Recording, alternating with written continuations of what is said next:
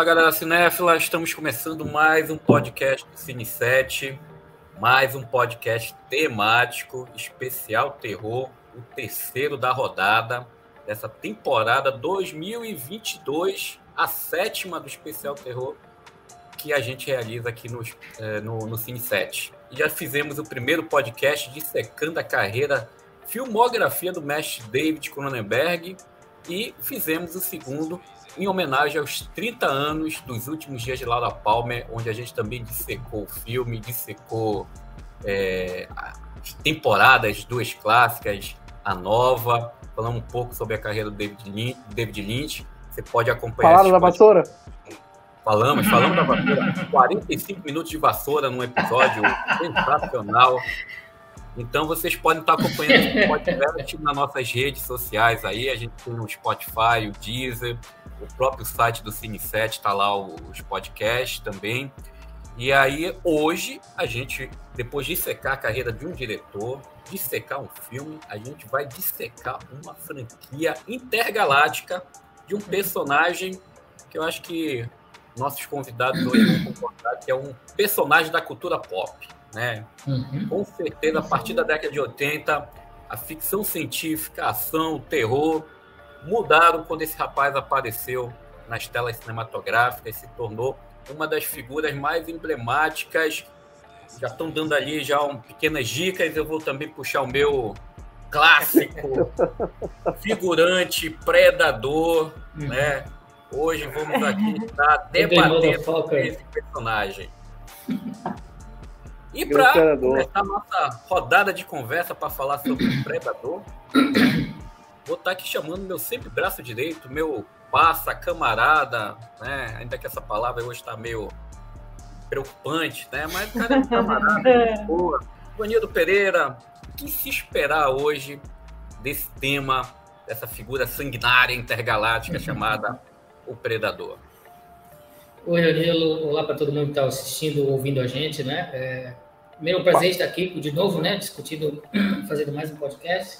Vamos fazer aqui essa discussão sobre esse monstro, né? A gente diz que os monstros, é, é, geralmente Hollywood não consegue criar monstros, né? Mas esse, esse nasceu e, e, conquistou seu lugar na história do cinema, né? Foi uma criatura que venceu as dificuldades, né? Do, do, dos bastidores e se tornou um clássico, né? É, teve muitas, é, muita gente deu o bedelho ali na criação dele, né? Então, mas é, ele ele virou, virou um ícone né, da cultura pop. Tanto é que sobreviveu aos altos e baixos, né? Aos filmes bons, aos filmes não tão bons. E agora está com força, né? Está é, tá até com mais força do que esteve há muitos anos, né? Então vai ser um prazer discutir aqui o Predador com vocês, né? Com você com os nossos convidados e vamos lá. Com certeza um dos personagens da cultura do horror emblemática, né? Alienígena, vamos colocar assim, pau a pau com o nosso querido Xenômodo, né? Alien, o oitavo passageiro. Uhum. Inclusive, vamos estar também falando sobre esse crossover. né? Rapidinho, a gente vai falar rapidinho, rapidinho. rapidinho né? Sobre esse crossover interessantíssimo entre ah. as duas raças E juntamente comigo, Ivanildo Pereira, temos dois convidados intergalácticos, tiveram que sair com bastante antecedência para chegar aqui ao planeta Terra. Espero que eles até o final desse podcast não destruam a gente, não elimine, nem eu e Ivanildo. Ah, eu tô começando a ficar com medo, confesso. Mas é, não, eu, eu tô com medo. De repente tá uma, uma luz vermelha, uma faixa vermelha na direção da minha cabeça aqui, eu sei lado.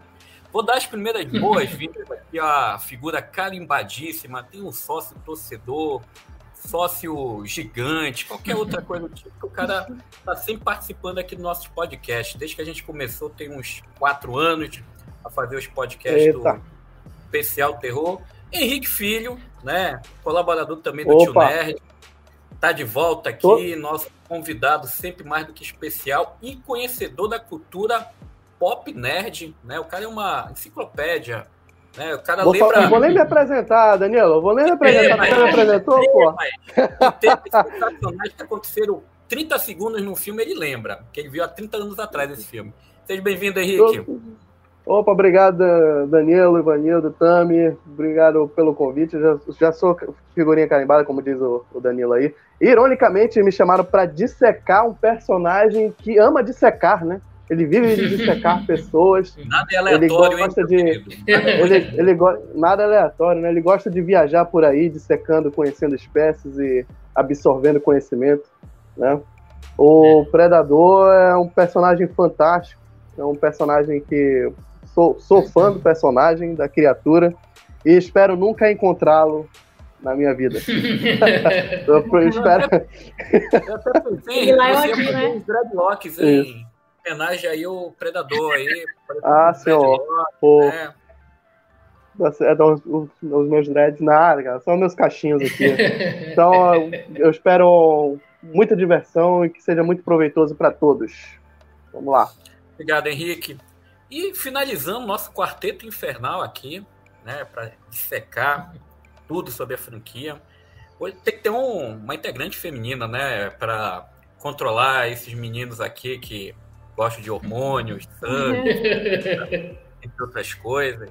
Então, Tami Rosas, né, especialista não apenas em cinema, televisão, mas também literatura. É o primeiro podcast da Tami, a gente está tentando sequestrar ela de outro planeta já tem alguns anos, mas finalmente ah. hoje, né, um dos nossos predadores conseguiu trazer essa moça de outra de outro planeta para participar aqui pela primeira vez do podcast do Especial Terror. Seja bem-vinda, Tami. Obrigada, gente. Fiquei muito feliz com o convite. É um tema que eu realmente não estava esperando um convite para falar sobre isso, mas eu acho super válido. É uma franquia que fez parte da minha vida, vocês vão saber por quê já já. É, mas estou muito feliz com o convite. Espero voltar outras vezes. Podem me chamar à vontade, que eu venho de outro coleta sempre, não tem problema nenhum. Legal. Então, pessoal, a gente vai começar aqui falando sobre nosso podcast sobre o Predador, né? Uma rápida introdução, né? Antes da gente falar, porque tem algum, uma, algumas curiosidades, né? A gente tem aí basicamente são quatro, cinco filmes do Predador juntamente com dois crossover, né? Que é, fizeram lá parceria Aliens versus Predador, mas a gente teve o primeiro Predador lançado em 87, uhum. que é um clássico. 35 anos. 35 anos esse ano, né? Por isso que a gente colocou. Ano que eu nasci, tá? Olha aí. Será Ai, que não, não, tinha nem, não tinha nem nascido ainda. Não tinha nascido olha, ainda. Olha, Vanilla. Não minta, Henrique, não minta. Tem uma garantia, Primeiro que vai ser. Ah, não, tô brincando, sei. É. Então a gente teve aí o primeiro clássico, por isso que a gente colocou é, esse podcast, porque é homenagem também aos 35 anos do lançamento do primeiro filme, que é um filme que a gente vai estar discutindo aqui, que mudou alguns parâmetros do, do cinema hollywoodiano de ação. Depois tivemos a, a primeira continuação, lançada três anos depois, que é o Predador 2. Um filme que eu acho que eu vou aqui já dizer que é um filme subestimado, com continuação. Eu acho ruim, mas também acho subestimado. Acho os dois. É, é. é, então, quando o Ivanildo falou assim no começo, ah, tem alguns filmes bons, eu falei, não, tem um filme bom ah. e o resto é mais ou olha, menos. Olha, a Tami, a eu gosto da Tami que ela já chegou com polêmicas aqui. mas tivemos o Predador 2, lançado em 90.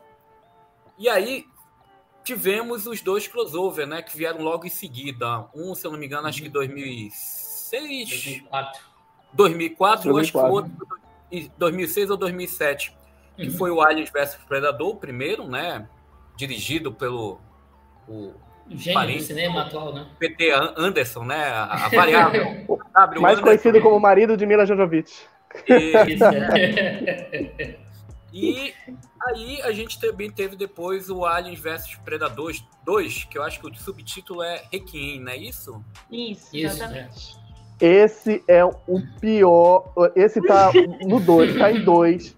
É, ele tá. Olha a ironia. Ele, o 2 é o segundo pior filme que eu já vi no cinema na minha vida. Então, Alien vs Predador 2. Né? Vamos, vamos falar mais um pouco na frente. Mas... Era um pouco mais barato o ingresso do cinema, né? Sim, graças a Deus. Eu, eu, eu, eu, pedi o ingresso de volta, pedi. Eu pedi. Na saída, eu briguei na saída. Foi, foi eu, eu fiquei muito. Cara, fiquei full assim aí. Mas bora, bora falar depois mais disso aí, rapidinho. É. E aí, após os dois crossover, a gente teve é, os outros filmes, né? Voltado para o uhum. personagem em si. Que foi o Predadores 2010 E aí tivemos o Predador, né, 2018 do nosso Shane Black. Esse também. Ave Maria, pelo amor de Deus. Esse eu acho é subestimado, duro. hein? Eu vou defender ele aqui. Eu vou defender ele. É. Um com sangue nos olhos para falar sobre esse segundo filme, esse, esse filme do Shane Black. E agora, 2022, a gente chega ao Prey, né? Pegou todo mundo de surpresa, uma grata surpresa, né? Eu acho que vamos ter muitos corações aqui para Uhum. é, essa nova versão, que foi lançada de surpresa, né, fazendo tipo um prequel né, da saga do, do, do, do Predador e fazendo algumas analogias com o filme original e o próprio Predador 2, né, lançado em 90. Então, basicamente, a gente teve esse formato aí do Predador. A gente não pode esquecer que na, nos quadrinhos também tivemos vários cruzamentos do personagem com personagens clássicos, né? Exterminador, Superman, Batman, entre outros. Histórias O. Máscara. O Máscara, teve, o Máscara contra o Predador? Legal. pois é.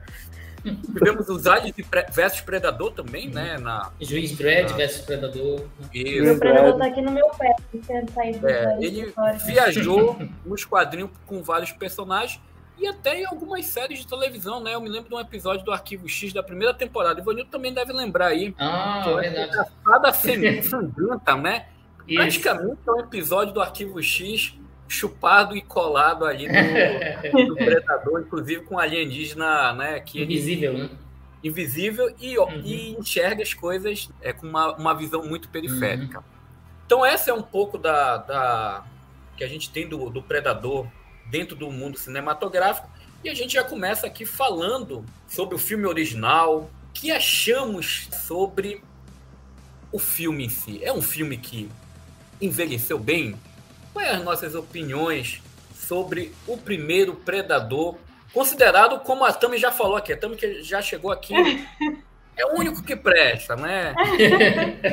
Começamos com ela. Tami, conte a sua, a sua experiência com o primeiro Predador, que é que você enxerga em relação ao filme de 87?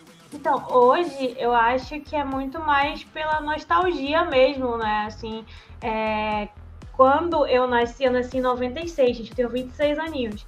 Então, quando, quando eu era criança, minha família tinha uma locadora, e aí tinha um, um cartaz enorme do, do Predador.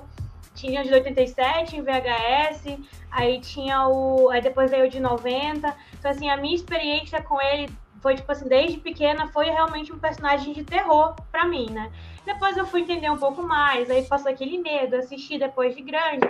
Então, eu acho que o 87 tem uma energia muito, muito, muito testosterona, sabe? Assim, eu acho que é muito mais é, pela graça do- dos, dos personagens principais descarregarem munição à torta e à direito no Predador, do que realmente, nossa, um roteiro super profundo. Eu acho que é muito, hoje, ele me pega muito mais pela nostalgia do que eu vivi, do que realmente por um roteiro ou por personagens realmente fortes. Porque, na, na real, acho que pensando assim, no geral, os personagens eles não têm personalidades muito bem construídas, né? A gente tem o engraçadinho, tem o que é mais estratégia, mas no geral eles são todos parecidos.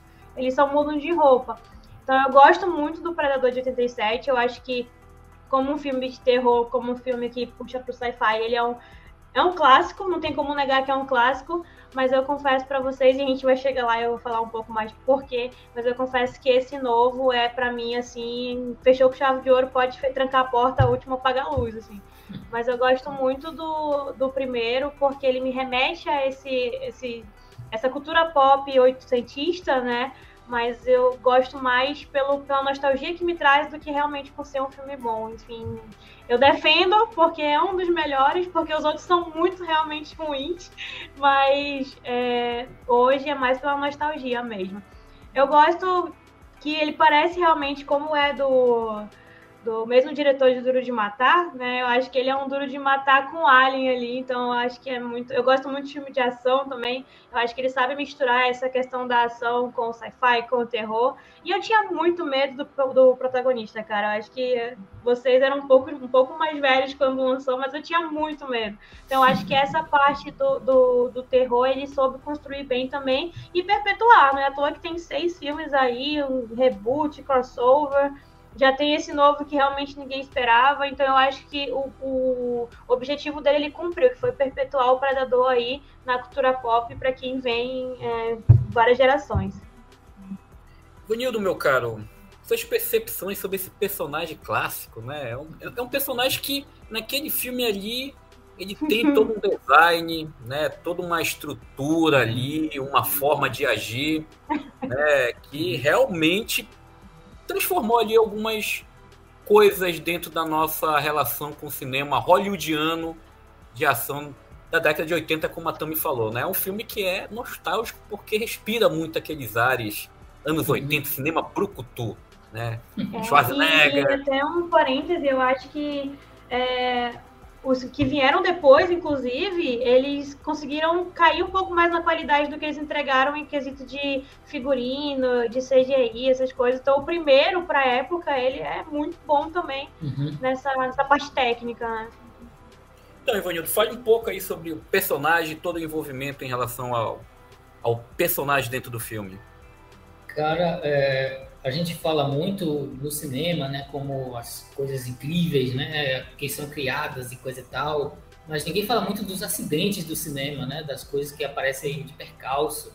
E o Predador é um exemplo disso, né? É um filme que não era para ser bom, não era para ser daquele jeito que a gente viu. Né? olha, olha as desculpas, olha já, para defender, ó. ó. É, começou com uma piada. Não, eu tô falando, eu tô falando da, da, da produção mesmo, né? Porque é, ele nasce. Era uma piada ele nasce uma piada, justamente como o Henrique falou, né? Os irmãos roteiristas, Jim e John Thomas, eles assistiram Rock 4 no cinema e eles saíram do lado do cinema dizendo um pro outro: Ei, se fizer, dia fizerem outro Rock, ele vai precisar lutar contra um ET, porque não tem como superar o adversário desse filme, né?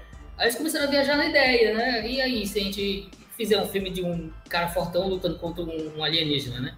Aí eles escreveram um roteiro que chamava Hunter, né? Caçador, não, não era predador e o que eles fizeram? Eles colocaram por baixo da porta do, do, do executivo da Fox, o cara lá, né? Que tinha, que tinha trabalhado com. Era assistente do Joe Silver, né? Joe Silver naquela época yeah. já tinha feito Comando para Matar, então eu já conhecia o Schwarzenegger. Aí foi um, um acaso que trouxe o outro, né? E eles concordaram em produzir aquele roteiro, mas o roteiro era diferente do que a gente viu, né? E quando a gente fala da criatura em si, do bicho, do, do personagem, não era para ser daquele jeito. O Predador era para ser muito diferente. Era para ser um, um, bicho tipo uma formiga, com cara de formiga, com um corpo pequeno, né? Inclusive quem ia fazer o Predador, não sei se todo mundo sabe disso, mas é, virou lenda do cinema também, né? Era o nosso querido Jean-Claude Van Damme, né? O Jean-Claude Van Damme filmou dois dias com a fantasia, a primeira fantasia do Predador, e teve um chilique, né? Teve um piripaque e não quis continuar e, e eles pausaram a produção para fazer redesenhar todo o monstro, né? Redesenhar toda a aparência da criatura. E o Van Damme também parecia pequeno, perto do Schwarzenegger, né? Perto dos outros atores do filme. Então, não dá para o Predador ser menor do que o, do que o, o, herói, né? Então, a ideia inicial era fazer o Predador ser meio ninja ali na floresta, coisa e tal, por isso que chamaram o Van Damme, né? E quando eles paralisam, eles literalmente paralisaram o filme, rodaram o começo e pararam, disseram, não, não dá para continuar com essa fantasia, não dá para continuar com essa criatura, vamos parar e repensar. Uma coisa que a gente imagina é muito difícil de acontecer no cinema e não raramente é feito, né? quase nunca acontece. Aí a ideia de gênio, né? Chama o Stan Winston para vir desenhar aqui o monstro. O James Cameron deu umas contribuições, né? Então o Predador como personagem é um, é um filho que teve muitos pais, né? O próprio John McTiernan também ali dando seus espetáculos. E como a também falou, é um filme muito simples, né? É, em termos de história, em termos de caracterização, ele é bem simples. O que ele tem de especial, na minha opinião, é que ele muda de gêneros, né? Ele começa ação, no meio vira terror, depois vira ali uma história de sobrevivência, e tem o ficção científica ali por trás. Ele tem muita influência do filme slasher, né, da época. Né? O Predador é basicamente um vilão de filme slasher, né, se a gente for pensar. E, e é isso, né? É uma criatura que nasceu ali no meio de muitos acasos, e os acasos, às vezes os deuses do, sorri, do cinema sorriem para algum, alguns filmes, né? E o Predador, na minha opinião, eles sorriram, porque é, deu, todos os acasos contribuíram para criar um, um, personagem e um filme que ficou marcante. É né? um filme que eu assisto todo ano, desde que eu vi pela primeira vez lá no VHS, na, na, na fita, quando eu era criança, e todo ano ele me diverte, todo ano, eu, quando ele acaba, eu fico com um sorriso na cara, todo, todo ano eu assisto, né? porque é um filme muito legal. Não apenas porque remete à minha infância, porque hoje eu percebo outras coisas nele também, que a gente vai discutir mais à frente, eu acho E, e por isso ele continua um filme, na minha opinião, rico. Né? Ele, ele é simples, mas ele é efetivo, muito efetivo na forma como ele, como ele se conduz na, e no que ele se propõe a fazer. Né? Então, todos esses acasos contribuíram para criar um negócio único, né? E ficou muito legal. E por causa disso, o Predador é legal até hoje. Henrique, suas considerações aí sobre o filme clássico, né? É um filme que envelheceu, né? Porque é, a Tami acho que falou um pouco sobre isso. Eu também já escutei de algumas outras pessoas é, de uma geração mais nova, que a minha, Ivanil, uhum. e a sua, Henrique, né? A Tami uma outra geração, né? Mais, mais nova. o Henrique né? não está na nossa geração, Danilo. Ele está na geração é, mais. Eu, eu, tô, eu tô entre. Eu tô entre. Entendeu? Isso, tô entre é, as gerações. É. Entendeu? Eu sou, eu sou o que viu o, o, a internet surgir. Eu brinquei na rua ainda, mas eu via o computador aparecer na sala. Eu brinquei na rua também, tá? essa é uma geração híbrida, hein, hein Bonilda? É, é, exatamente. É, é, alienígena. Exatamente. É, é, é, uma geração que gosta de reclamar da geração nova, mas não abre mão do celular. Não, não vai brincar na rua mais. ou seja, é uma geração que vive da, do seu falso moralismo. Mas é, esse filme, O Predador, né?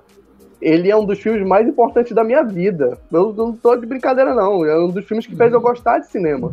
Né? Claro. É, primeiro porque ele é protagonizado pelo talvez o primeiro herói de ação que o, o, primeiro ator de ação que eu acompanhei na vida, que é o Schwarza, né, o Arnold Schwarzenegger. É, e ele briga com o alienígena e o alienígena dá medo, um cagaço. Eu assisti o Predador a primeira vez eu acho que eu tinha uns 5, 6 anos. Eu assisti escondido. Não, isso, isso porque é, é, chamar o conselho é, tutelar, cara. Não isso, não. Pois é. é, é assim, eu, eu, quem, quem sabe a parte da minha infância, quando eu tinha uns 5, 6, 6 meus, meus pais dormiam, trabalhavam o dia todo, dormiam. Eu pegava e ficava com a TV ligada, eu assistia tudo. Tudo que passava na TV eu tava assistindo. Então, tipo, Predador, a primeira vez que eu assisti, eu não sei se foi no Domingo Maior ou se foi no Super Cine. Eu não lembro qual foi dos dois, mas eu, eu lembro que eu não consegui dormir, bicho.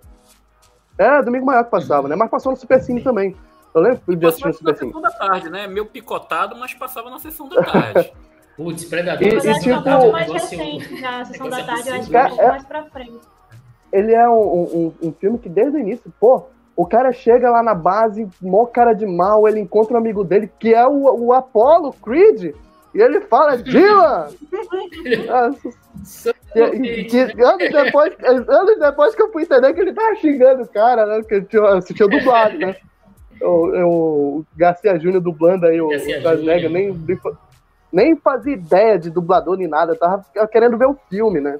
E tipo, cara, depois vai construindo toda aquela, aquela atmosfera de medo, de, de paranoia, eles vão invadir. Vão...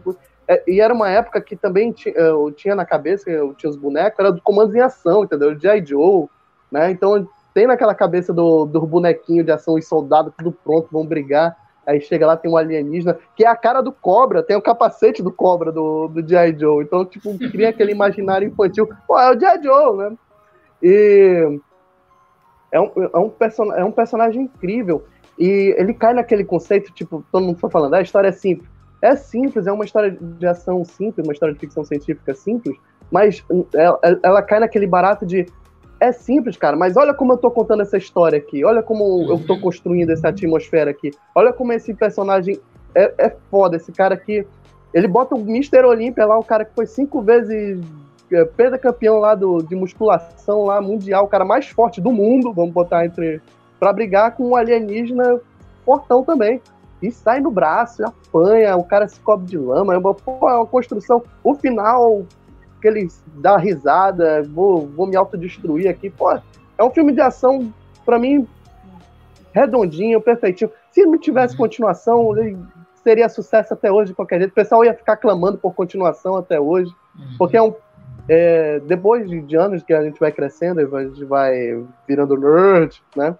É, e a gente vai atrás de é, adquirir conhecimento e tal. Aí a gente vê que tem o, o, os, os shooters, depois eles não pararam, não. Eles escreveram todo o, o conceito do personagem, a raça alienígena, né? Na continuação, ele tem uma tribo, eles se distribuem por. por tem todo um. Uhum. O cara vai se aprofundar e botar. Isso nunca foi explicado no cinema, mas tem todo um conceito na internet sobre a raça dele, né? Os Yahita, Yahita o nome. Então, tipo, é um personagem para mim que é marcante, né? Eu tenho o, o, o, primeiro filme aqui, eu tenho o bonequinho aqui. É, a gente brinca, a gente fala, mas é um, um dos filmes que marcaram a minha infância. E, com certeza, se eu tô aqui conversando com vocês sobre Predador, ironicamente, ele é culpado né? de, de eu estar tá aqui falando sobre o filme com vocês. É, eu acho que aí tem um ponto assim, Henrique, eu também é, eu tenho uma visão meio parecida com, com o que você disse. Eu também vi o, o primeiro Predador, eu na época da, do, da, das videolocadoras, né? Meu pai alugou o filme porque ele achava que era um filme de ação e era um filme, segundo ele, tinha o Schwarzenegger, então é um filme de ação que não poderia dar errado. Então ele alugou, levou para casa e todo mundo tava esperando um filme meio assim estilo Comando para Matar. Né? Naquela época eu já tinha assistido Comando para Matar, era uma diversão para mim. Schwarzenegger era o cara do Exterminador, era o cara de Comando para Matar, era do misto quente Jogo, do, é, jogo Bruto, antes dele se tornar o, o ator o, de comédia. O, né? o sobrevivente também, né? O The Running Man. O sobrevivente, né? O sobrevivente. Mas é, é, eram os três filmes que eu tinha assistido, que era o Comando para Matar, o Jogo Bruto e o Exterminador, porque eram filmes que passavam na televisão, né? Ou no SBT, no, no cinema em casa, ou na Globo no, no domingo maior. E aí meu pai levou, e aí no meio do filme a gente começa a ver um alienígena lá, com garras, tirando a pele do infravermelho. É, infravermelho. Eu me lembro que meu pai virou assim e falou, olha, eu acho que o filme vai acabar para você agora, nesse momento, porque o filme não é de ação. Tá? É terror, né? Então ali, ali foi um filme que já, já, já chamou muita atenção, que é, é, é basicamente o que vocês falam.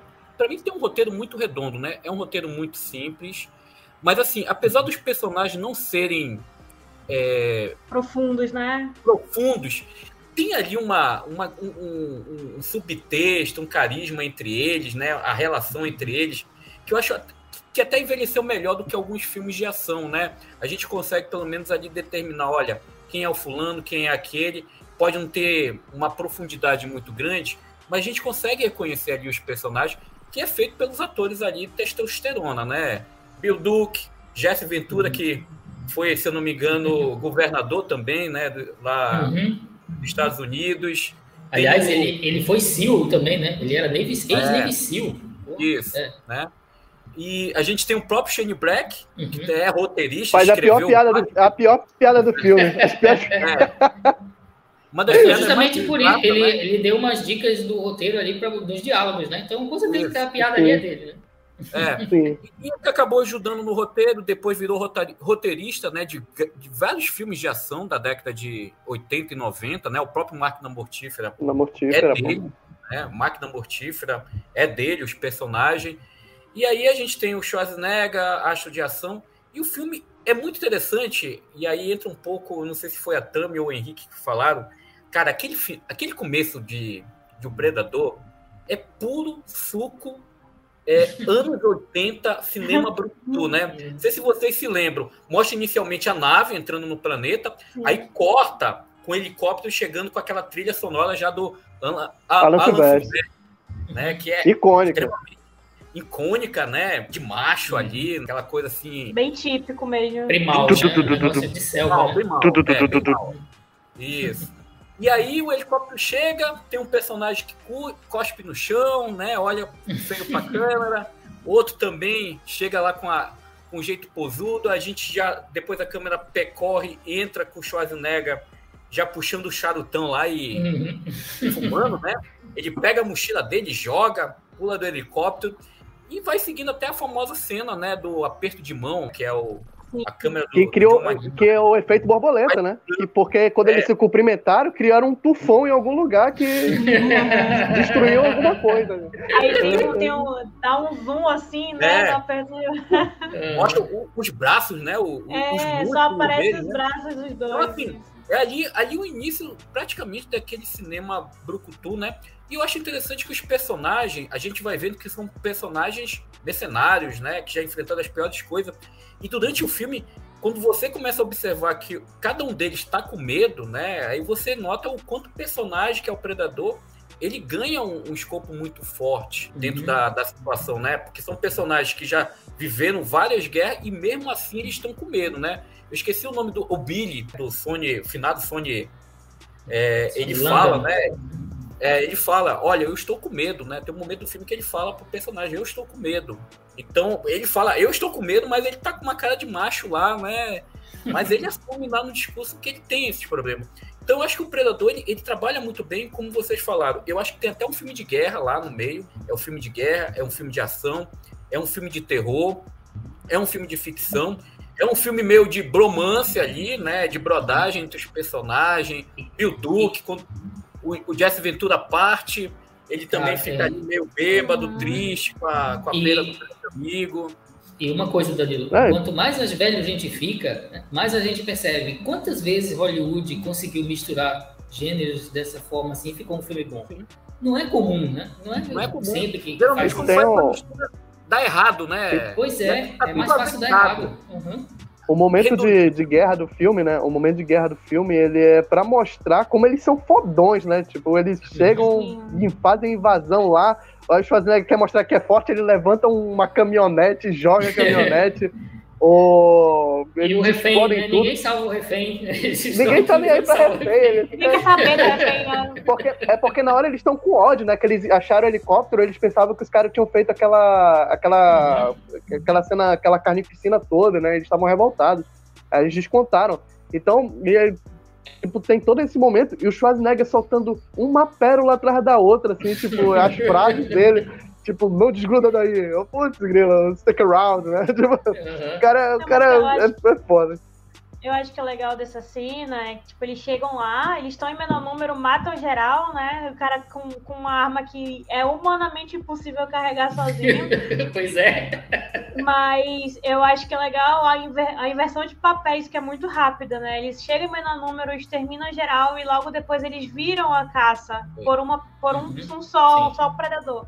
Então acho que forçando muito aí a barra da, da da sociologia, da filosofia, eu acho que o filme traz isso também, né? De como Sim. eles, antes de uma posição de caçadores, viraram a caça, né? Eu acho legal essa parte. E aí, Esse é um dos temas né, que a gente discute no filme, né? Coisa da, da masculinidade, né? Uhum. Porque o, o, o, quando a gente pensa, o McTiernan, né?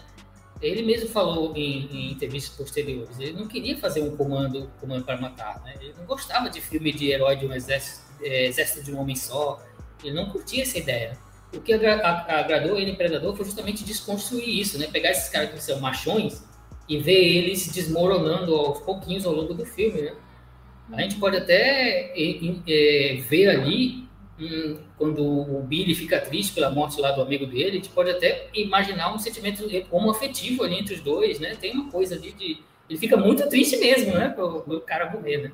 E ele então, conta história né, do passado entre eles. Uhum, pois é, então fica ali uma coisa que, se você quiser procurar, tá ali, né? Um subtexto. Então ele vai demolindo essa ideia da masculinidade até, uhum. até ficar só o Schwarzenegger. O Schwarzenegger, no caso, é a final girl do filme, né? Quando a gente pensa em termos de slasher, ele é a final girl. Ah, e a cara do Schwarzenegger com aquele olho esbugalhado, tipo, tô desesperado aqui. Uhum, tô apanhando é. de todo jeito aqui. Tem que dar um jeito aqui, fazer a montagem aqui, fazer o, as armadilhazinhas que inclusive é homenageada no, no Predadores. O Predadores ele é cheio de referenciazinhas assim, uhum. que, é, que, que vai aos originais. E que, inclusive é essa da, das armadilhas do Schwarzenegger no final. Eu, eu acho que tem, tem momentos assim. É, o, o John McTiernan, ele, ele tem uma. Um, ele é um diretor com poucos filmes, assim. Né? A gente pode. Eu acho que dá para contar nos dedos assim, os números de filme que esse cara dirigiu. E ele tem uma filmografia muito bacana, cara. Tipo, vale a pena tu, tu revisitar, ficar assistindo sempre. O cara dirigiu filmes memoráveis. É, e a gente pode até falar assim, é, Henrique, que ali de Predador para início da década de 90, o cara embalou pelo menos acho que três filmes que são muito ali fundamentais para o cinema uhum. de ação hollywoodiano, né? Ele fez o Predador, 87, 88 ele fez o Duro de Matar, que praticamente Sim. é um filme que também uhum. reconstrói ali a, o cinema de ação, né? Tanto é que ele uma... acabou com a, com a, ideia do filme de exército de um homem só, né? Um homem só, né? O, traz o herói mais humano, brincalhão, que sangra. Uhum. Então, Duro de Matar é um filme que se, também daria até um podcast aqui pra gente fazer, porque é um filme também que tem muito isso que o Ivanildo falou, muitas coisas que não estavam no roteiro. Filmes de Natal, pô, filmes de Natal. É. Podcast filmes de Natal. Pode ser, natalino, sangrento. Isso. Duro de Matar e o Herói de Brinquedo. Pode falar. Pois é.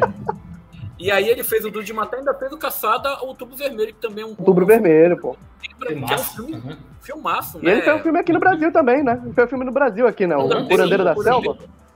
Curandeiro da Selva. Tinha o Zé Vilker no, no elenco. Isso.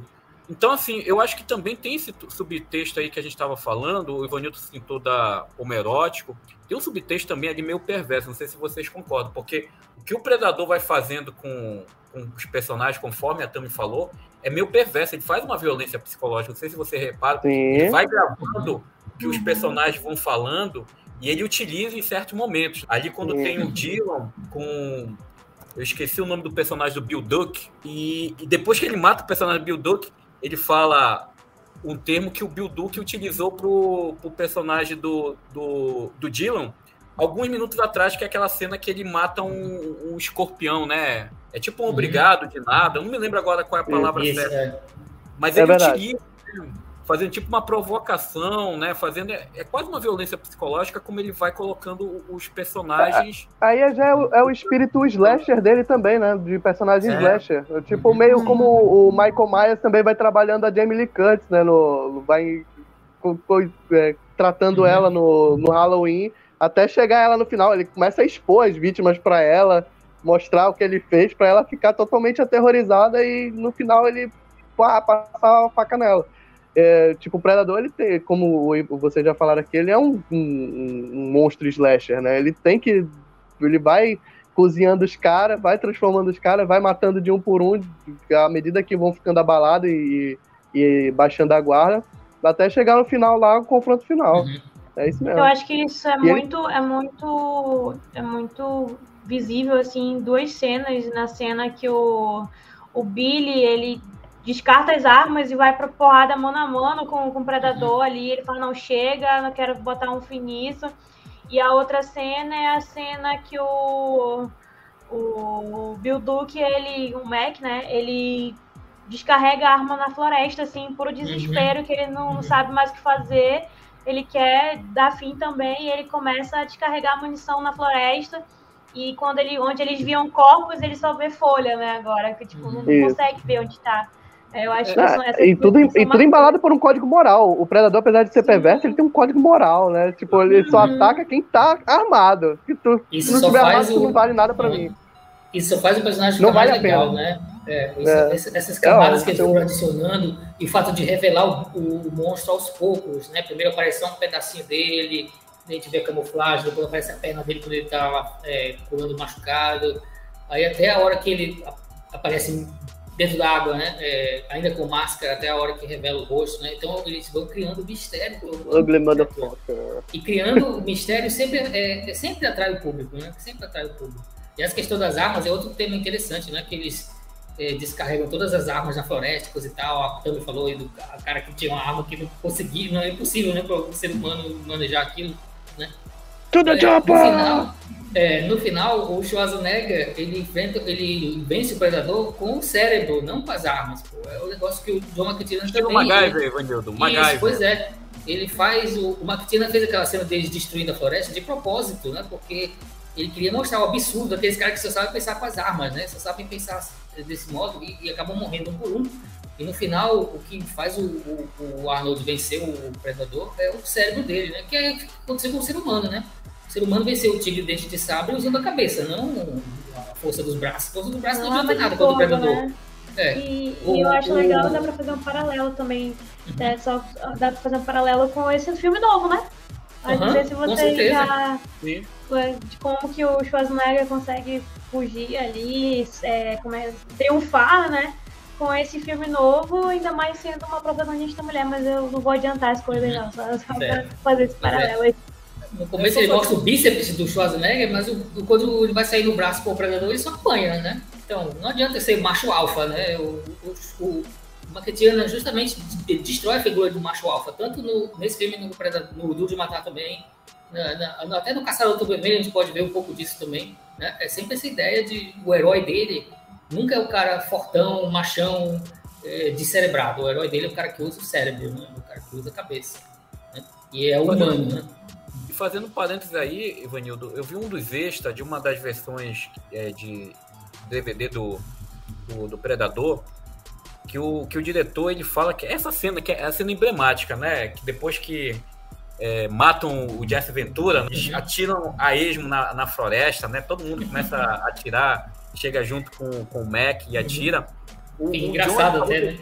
É, engraçado, é uma cena que fica engraçada. Hoje a gente vê, na época a gente, pô, que legal, né? Atirando aí. Hoje a gente mexe com a cena, eu acho essa cena tão, tão divertida, tão comédia, né? Vendo ele desperdiçando as balas. E o John ele falou que ele criou essa cena porque diz que tinha um executivo do, do filme que reclamou que o filme não tinha ação. Né? Ah, pronto. Era, era muito parado, que o filme não tinha ação, que a gente que eles tinham um astro como o, o Schwarzenegger e não tinha ação no filme. Aí o John falou, tá bom, você quer uma cena de ação? Aí diz que ele, juntamente com o roteirista, uhum. criou essa cena, ele mandou os caras tirarem a esmo, tipo assim, para falar um pouco também dessa visão é, masculina que os executivos tinham, que o filme de ação tinha que ser puro brucutu, né, puro tiro, tiro é, porrada, entre outras coisas. E ele colocou essa cena ali que ficou muito divertida e é uma forma dele também fazer a provocação. Era um diretor que também, se a gente for analisar o filme dele, ele era um cara meio é difícil de lidar, né? Ele, uhum. ele não aceitava algumas interferências dos estúdios, ele tinha uma mão firme e ele batia. Quando eu falava, ah, você quer isso, eu vou colocar, mas eu vou colocar de uma forma que eu acho anárquica e divertida, né? E o Predador tem muito esse, esse lado anárquico, né? Eu, eu acho até um filme bem milista, né? Porque você sabe que você vai morrer e mesmo assim você está ali tentando sobreviver, né? Tentando lidar com a, com a situação. E é um filme que vai se tornando cada vez mais claustrofóbico, né? Eu acho que também é uma, é uma coisa que eu gosto muito dessa atmosfera que o, que o John coloca no filme. Essa claustrofobia no meio daquele bando de macho, todos eles claustrofóbicos, a gente não consegue ver um inimigo que está ali na floresta e está caçando ele. Eu não duvido nada a Hollywood agora que está com essa mania de pegar qualquer coisa, detalhe do filme, criar um filme sobre a, aqueles personagens do helicóptero, né? Que, tão, que eles encontram logo no começo. Contar tipo a história de origem, o que, é que aconteceu com eles lá né? Não, que hoje em Hollywood é pegar ideia, qualquer, qualquer conceito ali do filme, né? Um, uhum. um uma, uma, piadinha e, e, fazer ali um filme próprio em relação a isso. Mas é um filme que eu acho que, para mim, assim, tem a cara dos anos 80, mas, pô, continua redondinho, né, cara? Você assiste o filme, é bem amarradinho. A montagem, e a gente precisa falar uma coisa que também é muito presente no filme. A maquiagem, né, a caracterização da criatura é muito ainda atual, né? A gente vê ali os efeitos do Stan, parece ainda uma coisa assim real, uhum. e foi feito Sim. uma época que não outra tinha coisa, né? Outra coisa que né? contribuiu, né, para marcar o imaginário popular. É. O monstro parecia real, né? Porque não era CGI, era um cara mesmo. É, era o cara vestido. Mais uma vez o seu Stan Easton. É. Pois é. E a trilha sonora, cara. Eu revi o filme para esse podcast, cara. Cara, a trilha sonora é um organismo vivo dentro do filme. Ele começa uhum. com suspense, ele vai pro ritmo tribal, ele tem um, um, um ritmo mais de ação. Ali o, o, o, Alan Silvestre ele fez uma trilha assim que a gente não consegue perceber assim quando a gente está assistindo o filme, mas ela vai nos colocando, imergindo dentro do filme, porque uhum. ela varia a partir da cena. Tem um momento que tá só os personagens conversando ali, aí tem aquela trilha mais melancólica, né, mais intimista, né, para mostrar que o personagem está sofrendo. Quando eles estão na ação, é aquela trilha que até o Henrique já falou no início do filme, bem enérgica. E aí quando entra o predador, fica aquela trilha meio tribal. É um, é um filme quando eu tava revendo agora, eu falei, pô, que trilha sonora, né? A trilha sonora ajuda, né? Então você vê como o filme é bem redondinho, né? O Predador talvez clássico seja isso. É um filme redondo, é uma história simples, com alguns subtextos, personagens que a gente não vai assim achar que é uma densidade psicológica, vai se emocionar com eles, mas a gente se envolve com eles, uhum. né? É, a gente tem, tem um carisma, grande, né? Tem carisma, a gente tem um grande vilão e tem um grande herói. E aí, quando os dois uhum. resolvem colocar a massa estratégica, né? O pensamento, um uhum. para debrar o, o, a virtude do outro, aí o filme também mostra toda essa, essa situação. Eu adoro aquela meia hora final, cara, que vira um filme silencioso, não tem, não tem diálogo, pouquíssimo diálogo, quando, né? fala aqui, outra ali, eu adoro. Quando o Schwarzenegger rebola e cai, né, no, no penhasco, né, cai dentro d'água ali, o filme vira outra coisa ali, né, bicho? É, é, uhum. Tipo, fica aquelas coisas que, pô, são imagens que não vão sair da sua cabeça, meu amigo. Continue uhum. assistindo uhum. aí. Vira só cinema, né? ação, imagem e, e isso. som, imagem e som, só não precisa é, ninguém é, falar um nada. Como, como a Tami falou, né, um filme que é de sobrevivência, né, o cara sendo uhum. caçado ali é presa, né? E o, e o, caçador, vamos ver o que é que vai dar, quem que vai ganhar ali pela, pela esperteza. Eu acho legal você ter comentado a trilha sonora, porque é muito típico dos filmes dos anos 80 e 90 ali, é muito marcante. E aí você falou, eu lembrei na hora, eu acho que é, é Nope mesmo, não, não olhe, que tem uma, algumas cenas que é nada, zero som. E assim, a experiência no cinema é muito diferente, né? Uhum. Então, eu acho que é, realmente a trilha sonora de Predador assim, é muito marcante. Tu escuta, tu já sabe de que filme é. Então, eu acho uhum. que hoje ainda, acho que hoje a gente está num outro momento, a gente não tem mais isso. E assim, na minha, na minha concepção, na minha opinião, faz, faz bastante falta, assim, nos filmes. Eu gosto bastante mesmo, é bem marcante.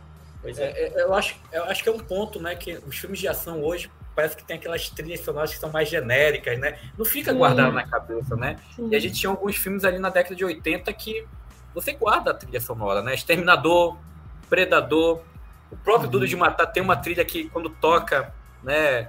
Você uhum. consegue uhum. recordar de, de volta é para o futuro, que eu acho que é do, é do uhum. Alan, né? É do Alan também. O Alan, o Alan Silvestre, ele, é, ele é tipo, ele tem umas trilhas sonoras assim, muito bacanas. Não é só Vingadores, não, né? Ele... é um cara meio, até meio subestimado, né? É um cara até meio subestimado, eu acho. Ninguém fala um pouco dele quando fala em grandes trilhas do cinema, né? mas ele entregou algumas sim. sim né? sim. De volta pro futuro, é difícil você não ficar emocionado quando toca, né? Uhum. Pô, é. tipo, de volta para o futuro, é eu tô, eu tô, por exemplo, quando viaja entra no Parque da Universal, eles jogam a, as trilhas principais da Universal na tua, na tua cara, assim. Tu entrou no parque imediatamente, eles jogam a trilha do, do planetinha girando. Aí quando tu entra, eles jogam De Volta para o Futuro, Tubarão, é, Jurassic Park. Não é impossível tu, tu, tu já marejar o olho, pô. Possível. É, eu acho, eu acho, que falta um pouco isso hoje. Eu, eu acho que falta esses, uhum. esses símbolos marcantes, né? Eu, acho, eu vi muitas, por exemplo, de novo voltando para não, eu acho que muita gente gostou e muita gente não gostou.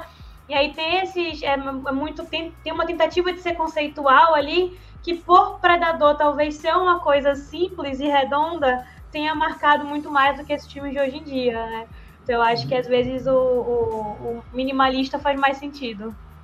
Sim. É que tem, o, o, o, agora ultimamente, a gente tá falando assim de trilha sonora, os compositores meio, eles estão meio preguiçosos, assim, vou botar assim, na, por falta de palavra melhor, estão meio acomodados, assim, porque eles parecem estar tá reciclando a mesma música. Por filme por é filme. É tipo assim. música de TikTok, né?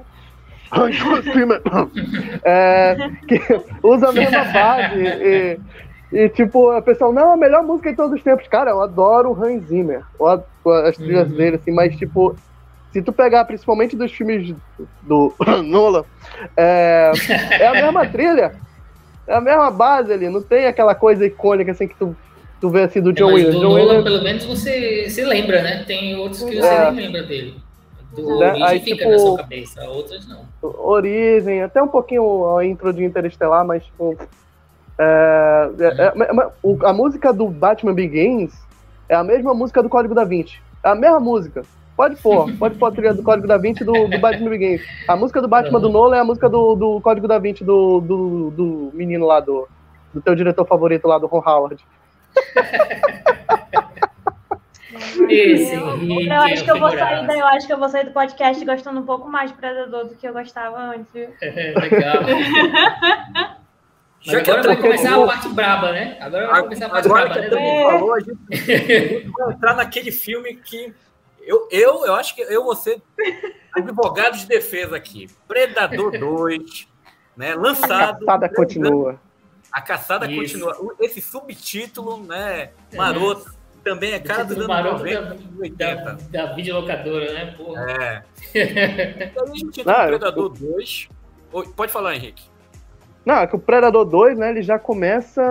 É, é um filme que se passa no futuro. Ele não é um filme. Ele é um filme uhum. futurista, né?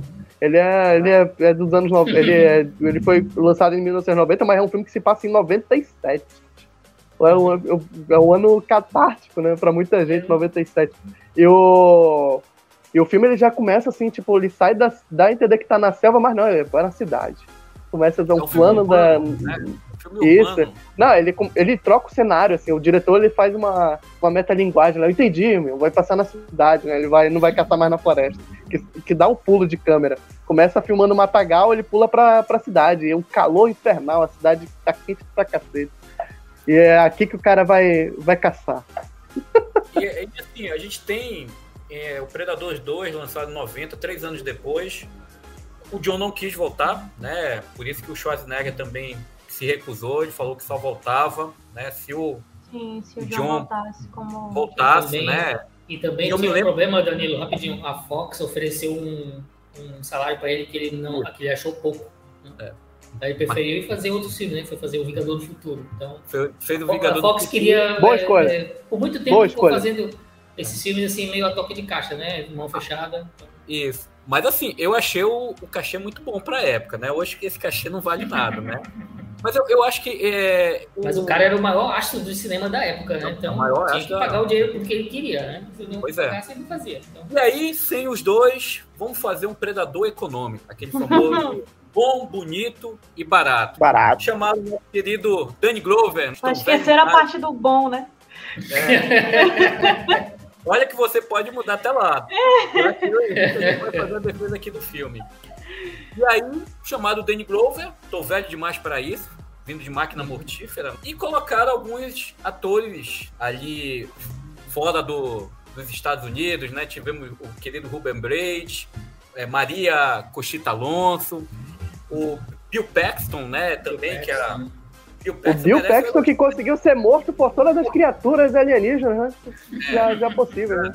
Alien, Predador, Exterminador do Futuro, então. É era uma figura dentro da, do, do gênero cinematográfico de ficção científica que ia morrer. Então a gente teve ali um filme que eu acho que é, é muito diferente. Peraí, Danilo, o Bill Paxton é o Bill Paxton é o Xambim da ficção científica, é isso? Com certeza. Na verdade, ele ensinou o Chan como fazer ah, o papel de morto no filme, entendeu? Pode ir. Final, né?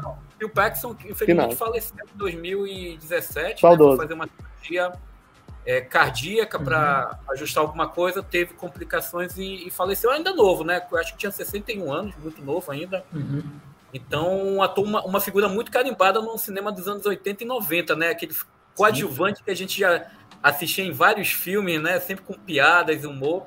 Uhum. Ele entrega o elenco, a gente ainda tem o Robert David, também um elenco que, tenta ali manter um certo ar meio brucutu, né? Uhum. Dentro do cinema. E é um filme, como o Henrique falou, é um filme, para mim, acho praticamente diferente. O Stephen Hawking, que é o diretor desse filme, é, ele coloca um filme ainda muito mais 220 que o, que o filme original, né? Não tem aquela construção gradativa. É um filme que começa do início até o final a 220. É, é ação, é, tem guerra urbana, né? E eu acho que é um filme. A minha primeira defesa do Predador 2. É um filme uma visão premonitória, né? Que é o primeiro filme blockbuster que cita a questão do aquecimento global. Predador sendo revolucionário nesse também. É, é, verdade, é verdade. Que era um tema muito discutido naquela época. E a partir de 91 se começou a discutir a questão do aquecimento global, né? Você não concorda, É, eu concordo e digo mais. Ele é um filme que hoje em dia diriam que era lacração, porque é um elenco majorativa, é, majoritariamente negro e latino. Apesar de. Apesar de estarem numa. estarem num estereótipo elevado à enésima potência lá, porque o negão, o nosso amigo Danny Glover, ele está fazendo o estereótipo do negro raivoso, estressado, que ele é violento, ele é desobediente, não, não respeita a hierarquia de comando. E os latinos ali estão inseridos num, naquele aspecto, ah, são violentos é, também, eles são envolvidos Inclusive, com droga, estão ali... Né? Acho que tem um negócio ali meio velho oeste, a galera quis bem deixar dentro do estereótipo mesmo. Mas, mas ali é o elenco, o elenco é frente do tempo. O elenco é frente é. do tempo. A escalação visionário, ali. Visionário. O pessoal chamou visionário. o de visionário, Rob Zombie, mas a gente já tinha ali o Predador 2 um pouco visionário. E é um filme também que, se a gente for ver, ele traz muito o contexto assim daquelas ficções científicas distópicas, guerras civis, guerras urbanas, né? A gente tem uma trama ali, o Predador no meio de um conflito entre traficantes e policiais, né? Tem o voodoo ali também, que é uma uhum. Coisa anos. Cara, eu, eu, eu, eu, ainda sou indeciso com essa questão do voodoo, se, se eu acho é. que é errado, ou se eu acho que, é, que dá, o, dá se traz alguma riqueza para o filme, uma, se o cara é. quis fazer uma representação cultural. É, por, eu fico desconfortável com isso. Eu, eu, eu, eu fico desconfortável com aquela cena do, do cara pendurado lá, e o cara. Eu, criança, já ficava desconfortável. Pô, que isso? É, os caras fazem os, os, comentários pejorativos. É tipo. É, é, um filme assim que tem algumas coisas ali que são bem banais, assim, erradas, assim, vamos dizer, dentro de um contexto político, assim, né? Mas é, mas é um filme que ele trabalha assim, para fechar aqui, vou deixar o Ivanildo e a Tami também é, se posicionarem, falar um pouco sobre Predador 2, que eu acho que ele também traz um contexto de tentar ali é, aprofundar um pouco a mitologia do Predador, né, principalmente na, sequência final, que é revelado alguns traços que até o Prey pega, né? O novo filme ele pega para utilizar. E, e, e, também é um filme que ele, ele traz. É, eu acho que um, um contexto que é muito interessante para o Predador, né? Que é uma figura que ele gosta de tirar crânio, é, de secar a pessoa, né? Ficar, tirar a pele. E ali a gente tem um contexto urbano violentíssimo. Então, ali está o local ideal para ele fazer o jantar dele, porque a maioria dos personagens é, é tudo de quinta categoria, tudo violento, só tá armado. Ah, o aquecimento global também é, enorme ali, né? A gente tem Eu nunca vi um ator suar tanto quanto o Danny Glover, né? Todo é. ator ele tá suado, a camisa suada, o homem tá suado, pizza debaixo do braço, o cara tá suado. Aí o predador oferece um doce para ele, que é um doce. Tipo, tem o, o filme ele é, o filme ele é ruim, é, mas, tipo, tem momentos ali que eu gravo na memória. É, é, eu acho que é importante salientar isso, porque, tipo, hoje em dia eu assisto um filme ruim, duas semanas depois eu nem lembro mais o filme. Não lembro mais a história, eu lembro. E o Predador 2 eu ainda lembro. Eu tenho memória de muitas coisas desse filme. É, o Predador no banheiro da velhinha, o, ele arrancando a espinha do, do, do, Bill Paxton, a mulher grávida que ele solta, né? Ele vai matar ela e ele vê que ela tá grávida, não, não mata mulher grávida. É, que inclusive, né, ele tem a, a, a, conduta moral dele. O Gary Busey sendo partido no meio. Tem, tem as cenas assim que eu gravo na memória, assim, que, que, que fica assim, que eu ainda lembro assim. Tem a, a, a, própria, dele, né, a, a, própria cena do apartamento, a própria cena do apartamento lá da invasão dos jamaicanos lá, que é a coisa horrorosa, tipo, ainda tá na ainda fico na memória assim, porque são o cara ele põe os quadros ali e tipo a cena, o momento, ele, ele, ele trata com. ele filma com respeito, ele não faz uma coisa rápida, ele ainda faz tu entender o que, que tá acontecendo na tela. O que é, tipo, ele filma a porrada. Não tem os cortes rápidos, assim, né? Não tem uma coisa. Frenético, é... né? Uma montagem não tem uma coisa frenética. Que, que, segue ali pelo menos uma coisa que você consegue acompanhar visualmente, né? É um filme é que coeso. você ver a montagem é muito dinâmica, né? O filme uhum. ele vai desenrolando sem que você fique cansado, né? Estafado. É, é uma coisa assim que funciona, né? Tem todos os seus problemas, mas que funciona. Aí, como diz, o pecado dele, cara, é porque tipo, ele não chega nem perto do que é o primeiro, eu sinto. É, é um filme que ele depende totalmente da criatura para ter um mínimo de funcionar. Porque uhum. toda cena que eu tenho gravado na minha mente, a criatura tá envolvida. Né? Então, tipo, não tem, uh, uh, não tem um momento ali, uma cena-chave assim que tu grava do, dos personagens, da interação deles, ou algo assim do uhum. tipo, diferente do primeiro, né? Uhum. Então, é um, não é um filme que eu, eu tenho carinho, mas também não tenho ódio, não. tenho, muito pelo contrário. Não é um filme que é, é ruim, mas tem um carinho. Nami, suas considerações do Predador 2. Então, Tem que vai vir porrada aí.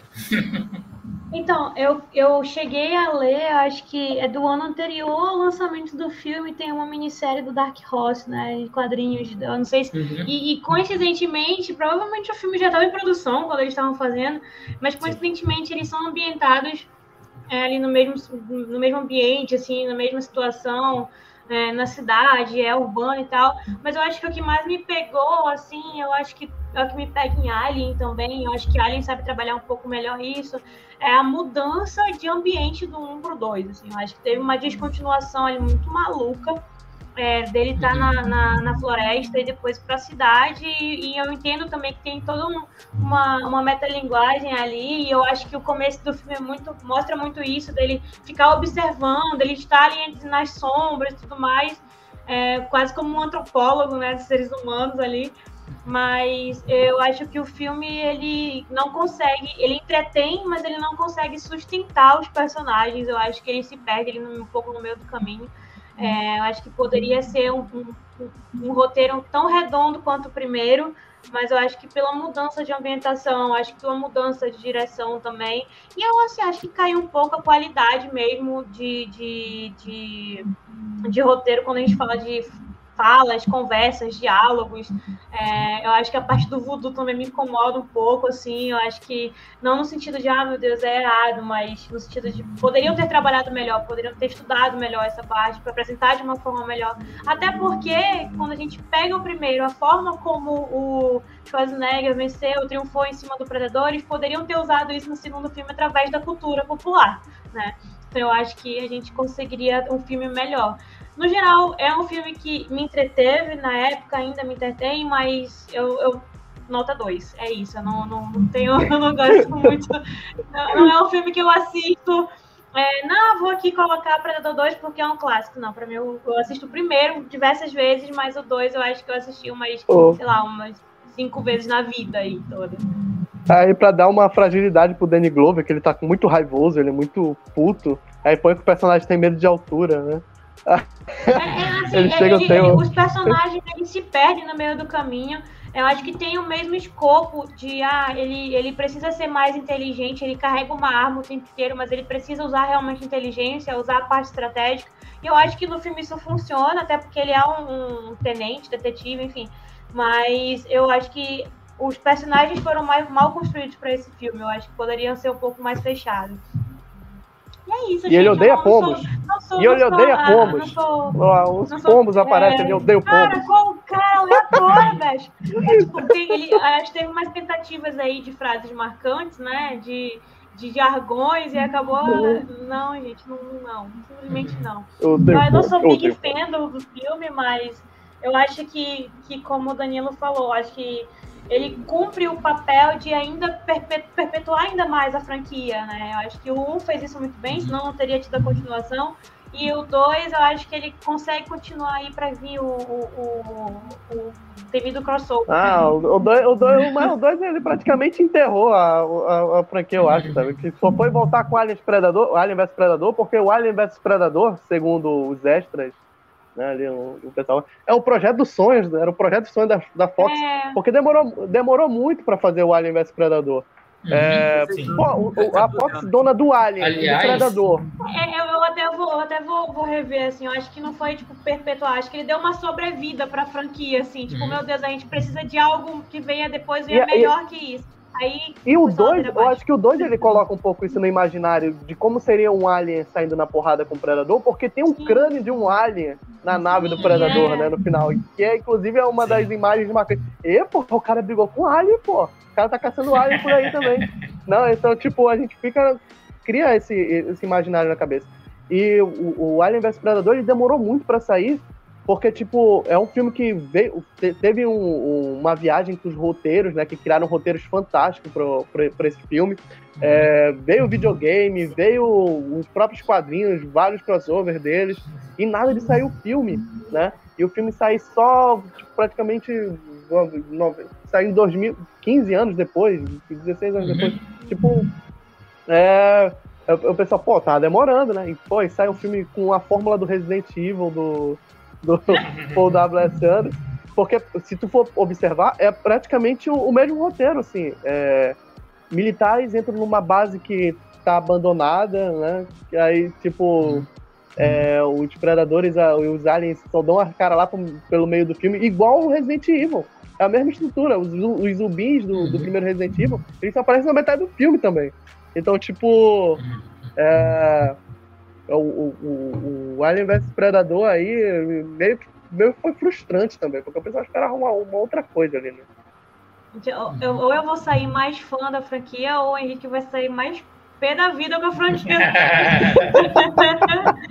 Não, mas assim, ó, sejamos justos. Eu acho que eu gosto um pouco mais do, de como eles conseguem inserir o clima de tensão nas cenas do Predador.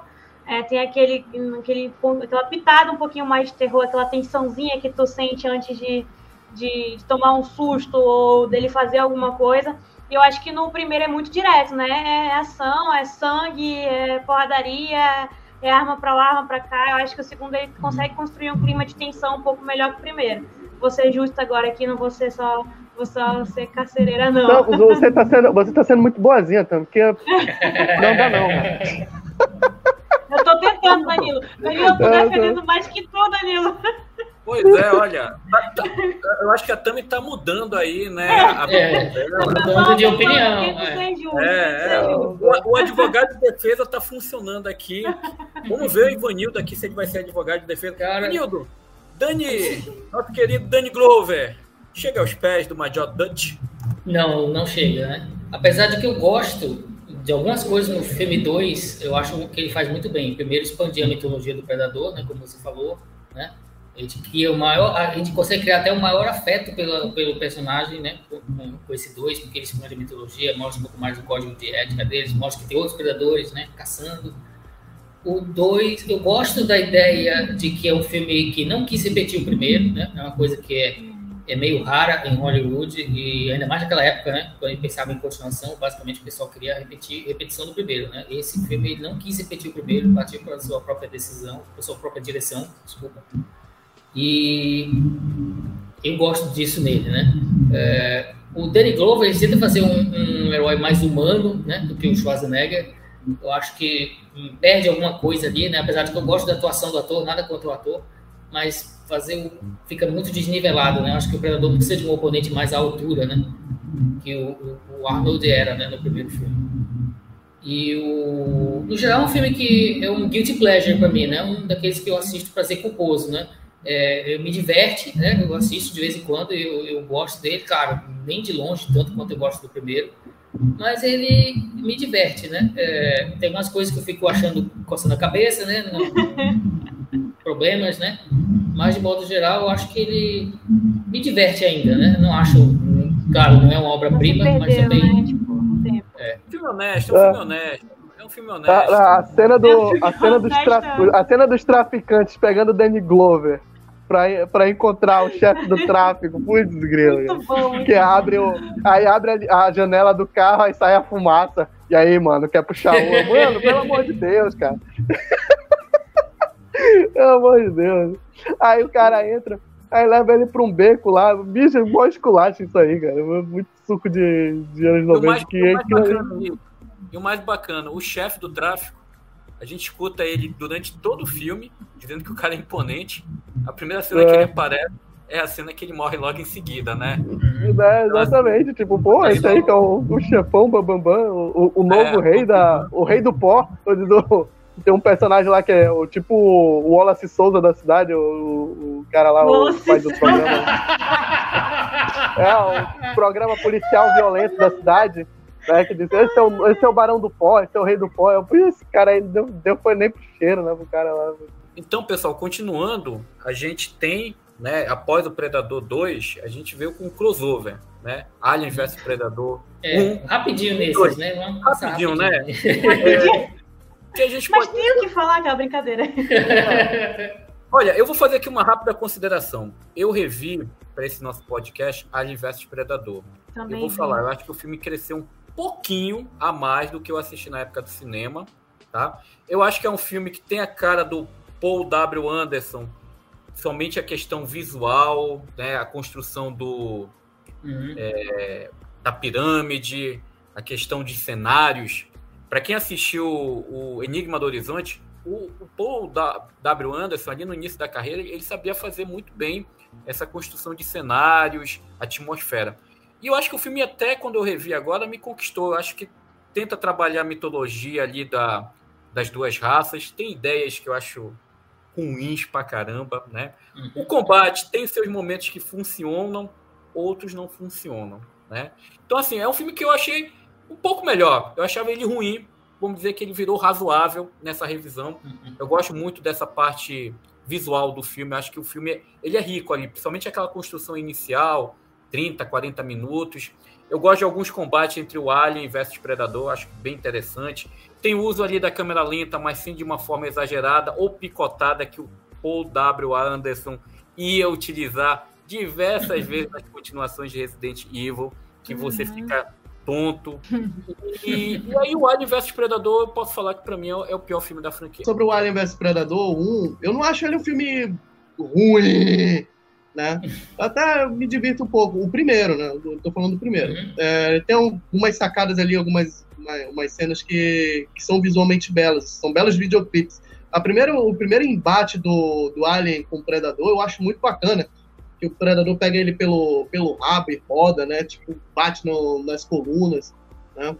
É, tem um, tem uma, um visual muito bacana ali.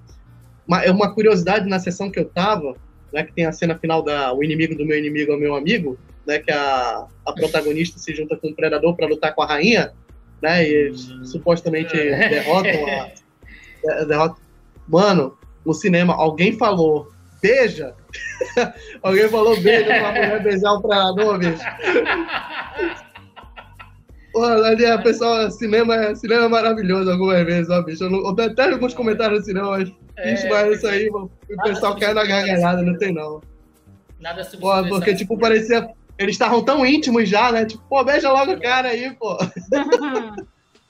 Cara, eu acho isso um pecado mortal fazer o predador herói, entre aspas, mas é uma coisa que esse filme tem que ter, né? Essa parte que eu não curto deles, né? A gente tem que lembrar que o primeiro Alien vs Predador é um filme que a Fox também não quis gastar muito, né? Então ele custou uns 60 milhões de dólares só, né? Não tinha muita confiança no projeto. Até que o filme filmado em estúdio, né? Não tem poucas, pouquíssimas cenas externas ele tenta fazer aquele link né, com a franquia do Alien, traz o Lance Henriksen né, para fazer o, o, Charles Bishop. Né? Uh, depois foi meio que renegado isso né, nas continuações do Alien, né, nas outras, nos filmes que o Ridley Scott fez, mais recentes. É um filme também que eu não acho assim tão desastroso, né? É, mas é, não é bom, né? É aquele outro guilty pleasure, né, para mim. É outro filme que, que eu assisto de, assim razoavelmente de boa, se não tiver na, nada melhor para fazer, mas e o segundo eu acho que eu nunca assisti. Eu, eu não fui ver no cinema e no Telecine passou algumas vezes, eu nunca me animei para assistir. Não assista, não! Não, assista. não, não, eu não ia falar nada, mas aí falaram aí. É, eu, assim, eu, eu tô sendo bem justo, eu até acho, assim, eu acho o filme bonito visualmente, eu acho que, que uhum o diretor entregou o que ele propôs, né, de fotografia, de, de técnica, de produção, etc. O CGI mas, eu acho até bom, né, pro, é, pro orçamento então, que eles tinham. Então, mas sim. foi um filme que ele não se importou muito com o roteiro. Eu acho que o ápice, assim, para mim do filme é quando é, encontram lá as pirâmides e tal, tem o lance dos hieróglifos, não sei o quê.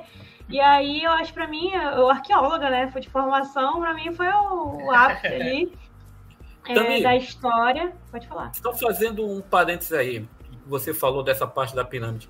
Eu acho que o filme ele, tem, ele começa interessante com esse mistério. É, né? Sim. Só que, como ele explica esse mistério, as ideias, aí o filme se perde, uma, entendeu? Uma outra coisa é. que o, o, o Paul, Paul Anderson, que é o roteirista também, né? Ele dá umas escorregadas, né? Tanto na mitologia do Alien quanto na do Predador.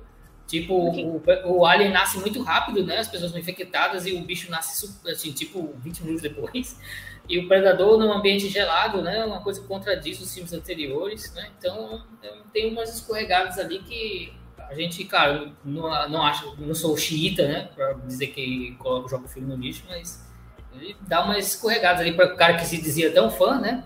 da franquia, ele dá umas escorregadas meio esquisitas ali. Tu não acha que, por exemplo, ele, o diretor, ele tem é, essas visões dele muito particulares? Porque em Resident Evil ele também falou que era uhum. grande fã e ele insere uhum. elementos que fogem dos jogos, né? Então, assim, Até que ele foge completamente, né? Mas, é, mas é, eu, eu entendo, eu entendo que ele faz Resident Evil, só abrindo um parênteses só para falar do, do Resident Evil, é porque, tipo, eu adoro Resident Evil, sou super fã dos jogos. Mas aquilo ali é inadaptável. Aquilo ali é inadaptável. É. Não dá pra fazer aquilo ali em filme. É, acho que nada Fica que você fizer vai... É... Não, não tem, não tem como aquilo ali. Estamos falando de um filme que é um pessoal que vai uma cidade, tem de zumbi e tal. No final derrota o vilão com bazuca, o cara tirou uma bazuca não sei de onde. Os puzzles, tu entra numa. Tu entra na. No, na delegacia, tu resolve um puzzle, tu empurra uma estátua, tu tá na prefeitura, depois tu desce um barranco, tu tá num laboratório super secreto. Não faz nem sentido isso num, num filme. Se o cara fosse tentar fazer, explicar isso num filme, não, não, faz sentido. Aí as pessoas ficam brigando, não, tem que ser igual ao jogo. Meu amigo, se for igual ao jogo, tu não vai aguentar. Tu não aguenta, cara. É ruim. Tipo, é, é, é, é bacana tu fazer isso jogando. Tu controlando o personagem Sim. e tal. E o Paul, e o Paul, o Paul W. Anderson, ele vê isso. Não, bicho, isso não funciona como cinema, isso funciona como videogame. Né? Uhum. Então o que eu vou fazer? Eu vou criar aqui minha personagem, vou criar ela aqui nesse ambiente e vou ficar inserindo, lapidando uns elementos dos jogos para moçada aqui, para o pessoal não ficar tão chateado.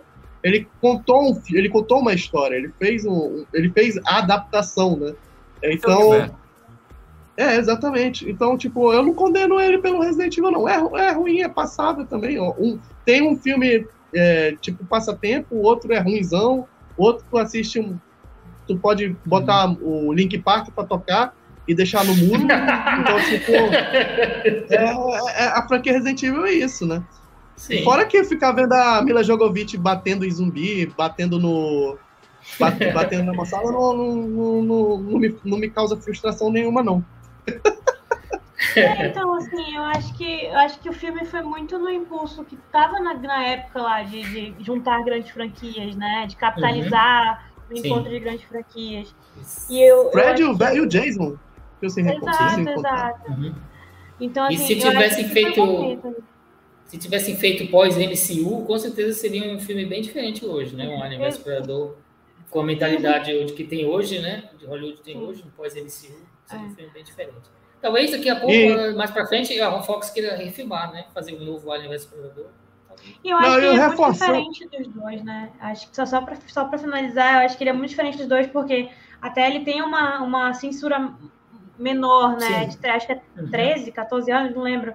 Então tem Sim. menos sangue, tem, acho que 1 e o 2, eles têm. É, uhum. um e o 2 eles falta. são muito mais sangrentos, assim, as cenas são muito mais violentas de alguma forma. E o terceiro, que é o crossover, né? Não, ele é mais é, realmente ficção se perdeu na história, Sim. tem aquela tensão entre os, entre, os, entre os vilões, né? O Alien e o Predador ali, pela tensão, é muito mais a tensão do que a luta em si, né? Então acho que faltou mesmo uma pancadariazinha. Só um reforço aqui, só um reforço aqui.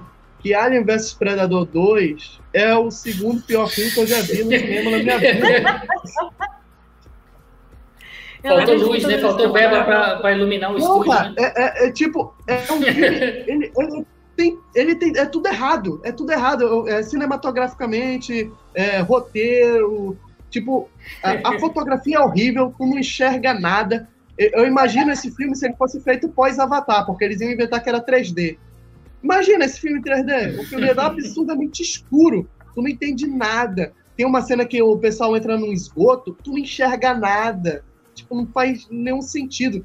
E tem umas cenas de puro mau gosto, assim, os aliens inoculando mulheres grávidas, bicho. É doido, cara. Ah, tipo, me dá agonia aquilo ali. Tipo... Tem até criança sendo né, incubada pelo, pelo, pelo, pelo Alien, né? Como tu falou, eu, eu acho esse filme, além de ser extremamente escuro, você não consegue pegar nada, né? Até as cenas que são de dia, você nota que é mais escura. O filme Sim. tem essas cenas grotescas, né? É, é, de um mau gosto, assim, tremendo. Tipo assim, eu quero ser, vou ser perverso, vou colocar aqui crianças e grávidas para chocar o público, né? Só que não tem construção, é um filme tão mal dirigido. Eu não vi no cinema, né? Eu vi na, na locadora. Eu falei, pô, gastei errado o dinheiro na locadora.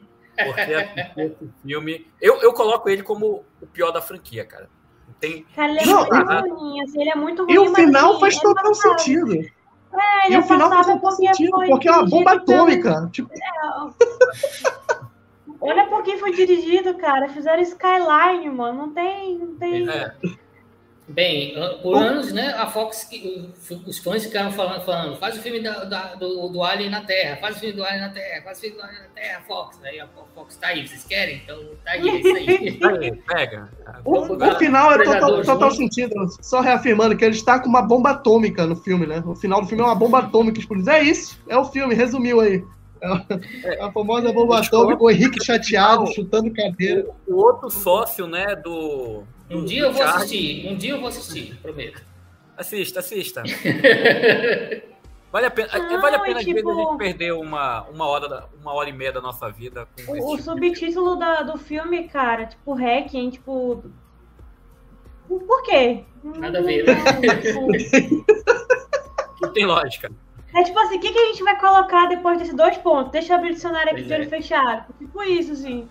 Aí a gente tem que lembrar uma coisa também, né? A franquia do Alien estava parada, né? Quando fizeram Alien vs Predador, né?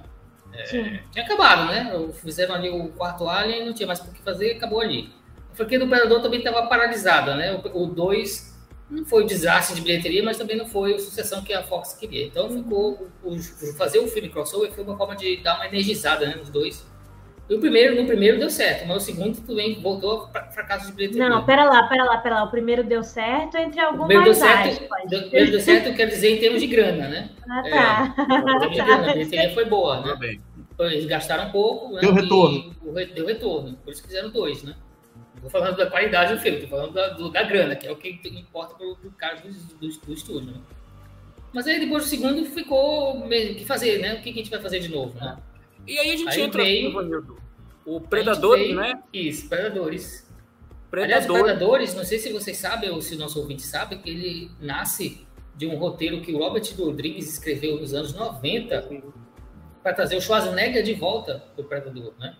O herói do Predadores, Glover, né? juntamente com o Danny Glover, né? O herói do Predadores era para que no filme é o Adrian Brody, né? Era para ser o Schwarzenegger, né? É, começa com ele caindo no planeta dos predadores, né? E ele lá ia liderar um grupo que ia participar de uma nova caçada. O O filme ele foi, novo, ele, o filme ele foi produzido pelo Rodrigues, né? E foi gravado no Sim. quintal do Rodrigues, né? O pessoal fala que é, sim, Trouble, é. o Troublemaker.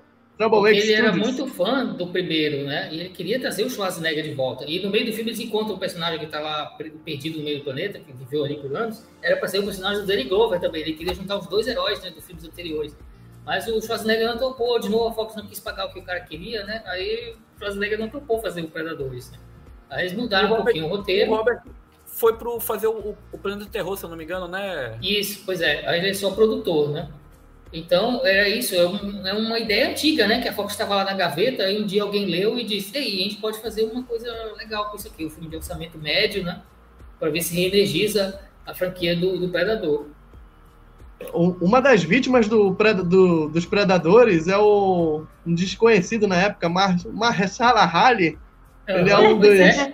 um dos ele é um dos atores do filme. Ele é gente eu acho que ele é segunda né? É um elenco inacreditável que tem naquele filme, né? O- Atores Alice- do Alice Oscar, ou- ou Braga, que né? venceriam, né? Poucos anos depois. Então, Alice Braga. Alice Braga, né? O, Alice Braga. Esse Braga ali. Muito, muito bem. Ela fazendo a. O Danny Brody ficou marombado, né? Danny Trejo, né? Lawrence Fishburne, né? Atores indicados para o Oscar, atores que ganhariam o Oscar também, ou já tinham ganhado. Então, eles deram uma... De novo, foi um filme de orçamento médio, né? Para Fox, eles não gastaram muito. O próprio, o, o, o Henrique falou aí, né? O Robert Rodrigues filmou dentro do estúdio dele, ali na, na- perto da casa dele. E é um filme que tentou buscar, a, de novo, a energia do original, né? É- é, só que é muito difícil, né? Capturar aquela energia do original. É muito difícil. Não, e eu não acho o filme ruim, não. Eu me divirto com Predadores. Eu, também, eu acho legal. né? Eu- Ele, tem, ele tem um final ruinzinho, eu acho o final meio ruinzinho, assim, mas, tipo, ele tem uma... Eu acho que ele- no meio ele dá uma queda, né? Uma queda de Isso. ritmo, mas depois ele engata de novo. Eu acho um filme Porque, bem tipo assim, eu- a gente- divertido. ele, ele não se passa no planeta dos predadores, né? É tipo numa zona de, de caça deles, né? Que é um é, planeta é. que eles usam para treinar, para tipo eles de iniciação. Que é uma, uma, reserva de caça, né? Uma reserva para caça. Isso, exatamente. Aí eu eles A ideia é boa, cara. É. A ideia é levar, de levar esses personagens Sim. da Terra para um mundo Sim. alienígena.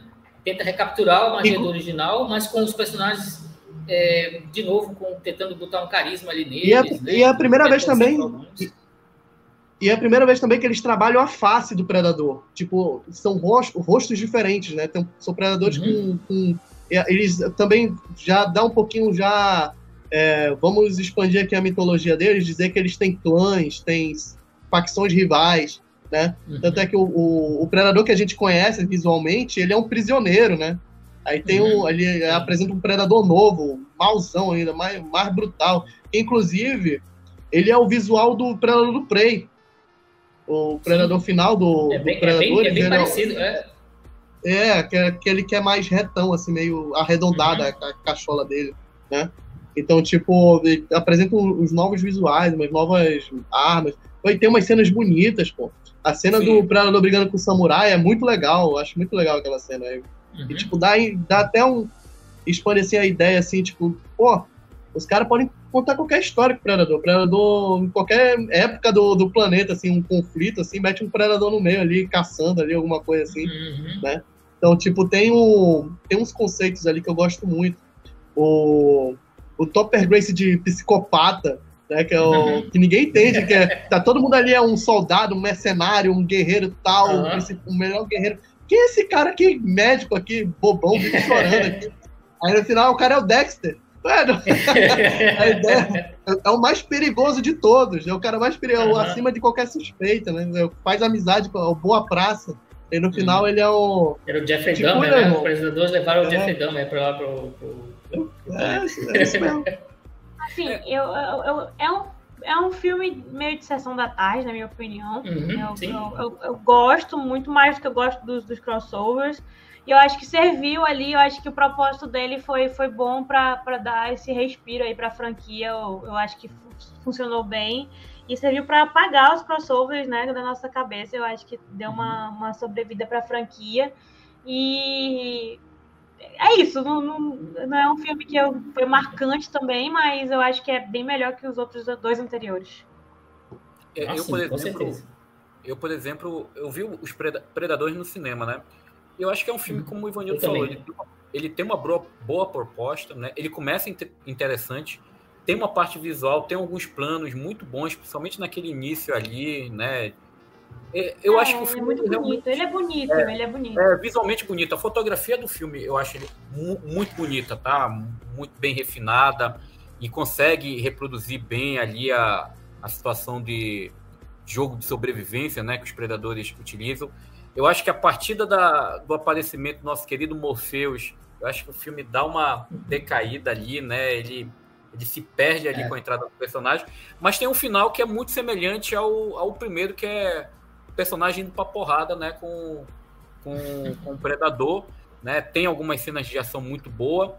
Mas eu tenho também esse problema que eu acho que tem ali uma tentativa de organizar os personagens que não, não sai tão redondinho, ou pelo menos vamos dizer assim, 50% o, do que o original. O final do filme, eu acho o final desse filme um tanto problemático, que eu acho que ele não. O, o, o roteirista, o, quem escreveu o, roteiro, não, não, não, pensou bem a ideia de como terminar o filme. Ele são, dá essa impressão. São dois roteiristas desse filme, né? Acho, uhum. acho que são dois roteiristas é, desse é, filme. Sim, é. Ele, não, ele não sabe como terminar o filme, tipo. É porque ele explodiu o, o veículo de fuga. A nave. Né? Que eles, a ideia é que todo mundo, pô, ele vai fugir do planeta, eles vão conseguir fugir do planeta. E eles não fogem e, e tipo, fica. Vamos dar um jeito de fugir daqui. Pô, eu detesto esse tipo de final, assim. Que, tipo, que jeito, é negócio... não tem como. O que, que tu vai tirar ferro da onde? É aquele negócio de Hollywood, né? Querer fazer, pensar que vai dar certo, já a continuação já está assegurada, mas acontece assim. Então, né? assim, eu acho que o roteiro, falando especificamente do roteiro desse filme, eu acho que ele deixa muito claro ali que, que o problema principal dos personagens é o conflito e a falta de liderança entre eles, assim. Uhum. Acho que existe ali um desespero de, ok, quem a gente escuta, o que a gente vai fazer. Eu acho que falta uma liderança. Eu acho que o principal mote ali do filme é realmente esse conflito dos personagens, assim. Acho que fica, acho que fica, é o que fica mais claro, né? Mas realmente depois ele se perde, aí, enfim. Acho que o, o, o, o final do filme também eu não, não, não, gosto muito não desse tipo de, de encerramento. E, mas eu, eu acho o filme bonito, assim. Eu assistiria algumas vezes. Eu assistiria muito mais do que eu assisti Predador 2. Uma perguntinha não, pra vocês. Deu uma, é, deu uma, é uma oportunidade para eu gosto mais de Predadores do que de Predador 2. Também, Você, também. Também. Eu, eu, eu sou do contra. Como história. Time Predador como história. de Predadores. o, o, o, Predadores como história, mas tipo, como momentos assim, eu, eu, eu fico com dois ainda, assim, com a, com a, com a imagem, né? Na, na, a memória. Na memória, é dois ainda é. O de 2002, é, 2002 o, é, é porque o, o, Preda, o Predadores, né, além de fazer a homenagem é, ao a franquia rival, né, Aliens, né, ele faz o Predador, Predators, uhum. né, uhum. É, ele ele deu uma um, um, um, ele serviu de merchan para para Fox, porque criou vários bonecos diferentes para vender. Uhum. Tem uns predadores diferentes lá visualmente, a cabeça, capacete, fez uns, mostrou que o cara como é customizou o predador, né? Ele não é mais o predador com a capacete bonitinho, retinho, lisinho. É, os dread, não. Ele botou uma mandíbula de jacaré num, sei lá, um reptiliano. É, uma tentativa de realmente deu... modernizar não só ele, mas o filme, né, em si. Eu acho que foi uma uhum. tentativa uhum. de, olha, estamos acompanhando aí as tendências e tal. Acho que não funcionou muito, não. Bom, a gente chega aí, pessoal, ao, ao penúltimo filme, né? Antes de falar do Play. Mas que é o Predador. Acho que eu serei o advogado desse, hein? É.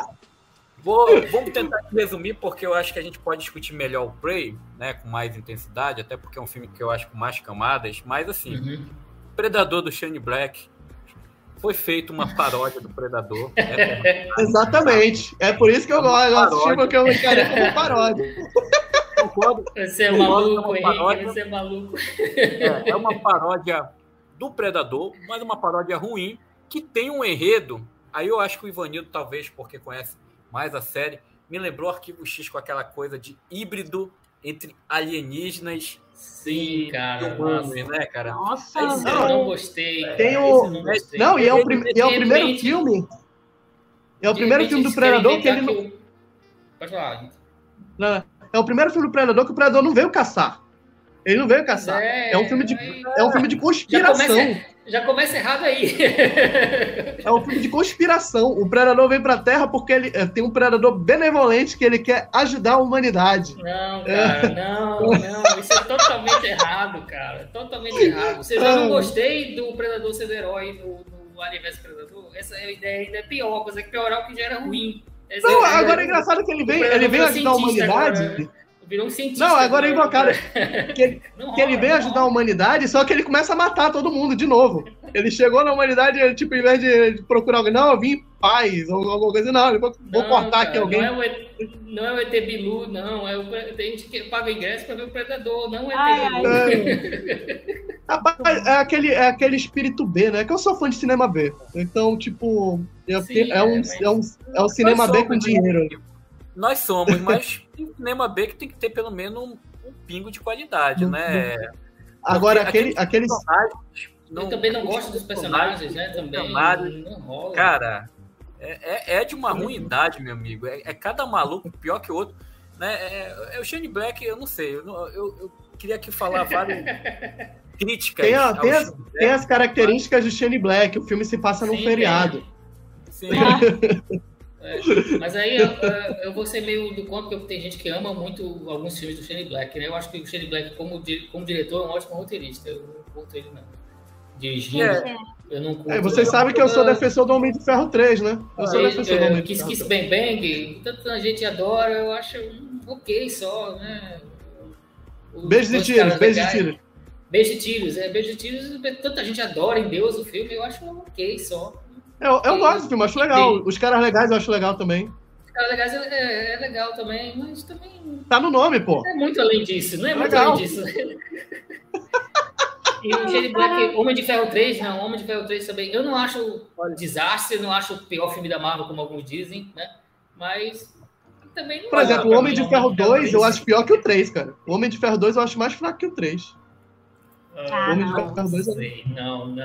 Eu não concordo. Olha, agora, agora eu tenho que falar aqui uma coisa rapidamente para vocês. A sorte do Predador do Shane Black é porque existiu Alien vs Predador 2 e E 500. não consegue, é, não, ele não É, consegue. porque é a sorte dele, porque senão ia ser o pior da franquia para mim. Uhum. Eu revi, E uma- na, na época do cinema eu já achei o filme é, de uma imaturidade afetiva enorme, né? Parece que uma criança de 5 anos quis fazer a sua visão sobre o Predador, né? Ó, e, e satirizar aquele universo.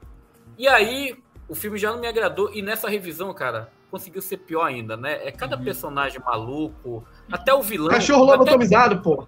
é, é a, a do cachorro que vira, né, Bash. É, o, o vilão lá do. eu Esqueci o nome do ator que fez o. É o Sterling K. Brown. É o Stanley É. K. Brown, pô. Pois é. É, eu, doido. eu acho que. O cara é monstro, meu. É, Os atores são bons, mas os personagens não É, mas o personagem Cara, não ajuda, cara. Eu acho que assim, é, um, é, um, é um filme cartunesco total, assim. Eu acho Sim. que é quase, quase um desenho Sim. animado. Mas Passou do tom. como é que é o nome daquele que ele fez, que é dos monstros? Como é que é o nome? Que ele escreveu junto com o rapaz também que ele chamou pra fazer o Predador. O. Monstro. Mas isso, o que, que vocês esperavam? Era, era notório que vinha aí, entendeu? Então, assim, eu não. E a- eu não... E, e aí, é tam- e aí estamos fazendo uma inferência. Porque assim, o Shane Black ele escreveu o roteiro do. do- escreveu parte do, do roteiro do primeiro filme, né? Fez alguns diálogos, Uhum. como o Ivanildo falou. E, e a gente tem o Fred Decker, né? Que foi o, Uhum. também o roteirista, deu a louca nos monstros. O, como é a, a noite do, do Noite dos Arrepios. Dos arrepios, que eu acho um classicão. Esses dois filmes eu É. adoro, cara. Eu adoro, eu no meu adoro coração, esses dois. Eu adoro. São filmes que Mas, coração. né? É, e aí o Fred Decker volta, a gente espera pelo menos um roteiro B, assim, divertido. E a gente tem um, um roteiro B tolo, né? Tolo. É, ele é né? tolo, é exatamente isso. eu acho que ele é Tolo, tolo. Acho que. Ele faz, ele faz referência até ao 2. Ele faz referência ao, ao. Predador 2, que ele põe o filho Uhum. lá do, do Busey, né, pra ser o cientista da vez, né? Ele É. faz a referência. Eu não Tem sei, se, um não sei se é pouco de referência ou se ele tá tirando sarro É. mesmo. Tem um, pouco de, tem um pouco de humor em todos os filmes do Predador, mas é, esse aí exagera a mão, eu acho, né? Passa do ponto, eu acho. Não, não tô pra- Quando eu vou ver o Predador, eu não quero ver comédia. É tipo, Eu quero uma tipo comédia último Thor, Exatamente. Quero uma comédia dosada, não Ó, que seja. Não vou, eu não vou, eu não vou ficar estendendo a minha defesa, mas tem texto meu do Cine 7 pro filme. Tá lá minha, meus pontos de defesa Lerei, a esta, lerei. a esta bobagem, diver- esta bobagem divertida, espirituosa. Eu estava, eu estava, eu estava muito feliz quando eu assisti, eu não sei o que. E Deve Uma ser por isso, que- então, que tu leu É. que o filme é bom, porque, pelo amor de Deus. uma outra coisa que a gente tem que dizer é que teve interferência de estúdio, né? No filme do Shane Black, isso é notório, todo mundo sabe, Teve. né? Aquele ato final foi refilmado totalmente, né? Tanto é que ele, do filme do, do- eles vão pra floresta do nada ali, aquele ato final foi totalmente refilmado, né? Então, Thomas Jane pirado no filme. Sem É, contar as polêmicas mete de o dedo bastidores, e- né? Sem contar Hã? as polêmicas de bastidores, né? Teve polêmica de Sim. bastidor também, né? A própria Olivia Moon, né, deu Sim. declaração depois que ela se sentiu muito desconfortável durante Uhum. a filmagem. Eu acho a personagem dela, você nota a própria atriz fazendo a personagem de uma forma meio desconfortável, né? sim, É uma personagem Ela- ali que pra também quem não, não sabe, Pô, né? Tem aquela cena lá da. Tem aquela cena que ela cai e encaixa. Ela tem a cena que ela cai e encaixa no cara na moto. Tipo, aquilo ali ela deve ter detestado fazer aquilo ali. Ter Sim, e ela falou também, ela falou também, para quem não sabe, né, que tinha um cara que era condenado por um, foi condenado por um crime sexual trabalhando no set, né? Ela ficou por pé da vida quando ela soube disso. É, ela denunciou em, em, em veículos, né, de- da imprensa. Na- depois que o filme estreou, né? Ela não, não- não podia falar antes, né? Depois que o ela falou isso, né? Um set estranho, né? Então acho que isso contribui para o resultado final. E tanto é que o filme foi, de novo, fracasso de bilheteria e ninguém dava mais nada pelo Predador, né? Aí chegamos ao momento atual. ao Prey, né? Uma Talvez grata surpresa. uma, como a Tami falou, uma grata surpresa, né? É um filme que acho que ninguém imaginava que a gente em 2022 ia ver um filme do Predador, né? Foi filmado ali com Uhum. Título né, que não denunciava nada, e foi lançado né, na plataforma. Qual foi a plataforma? Aqui Star Plus, lá fora é no Hulu, que é a plataforma Isso. de filmes adultos da Disney. Isso. E aí foi, acabou que sendo uma boa surpresa, né? Não sei se vocês concordam, apesar de eu ser fã do Predador 2, né? Já fiz toda a minha defesa aqui, tentando convencer a Tami, né? do filme, né? Mas eu acho que talvez depois do, do original é o primeiro mais em cima, né? Sim, concordo. Daquela atmosfera, Sim. da construção. Como é que vocês enxergaram o Prey como o novo Predador? Dá agora finalmente o upgrade na considerado na, na, na franquia? Eu, eu, eu, não coloco nem como upgrade, Danilo, mas eu coloco como um, uma boa história com, com esse personagem, entendeu? Tipo, não é aquele filme que ele vai restabelecer a franquia, algo assim do tipo, mas ele é uma boa história com esse personagem. Era, acho que era isso que estava faltando, uma aventura aleatória, um, um, filme de ação, algo assim, aleatório com o.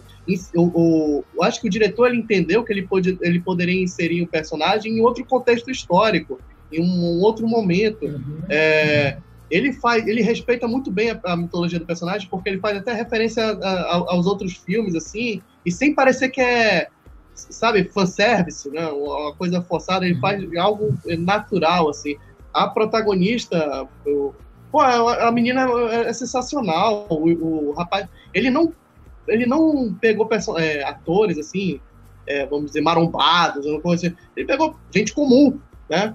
Da, a tribo, ele mostrou uma tribo, os, cada um com as suas funções ali. Uma moça querendo se encontrar porque ela não se encaixava ali dentro do, dos papéis que a, a tribo tentava impor a ela. E ela, ela é uma personagem formidável porque ela vai aprendendo né? E ela faz as coisas melhores conforme ela vai aprendendo.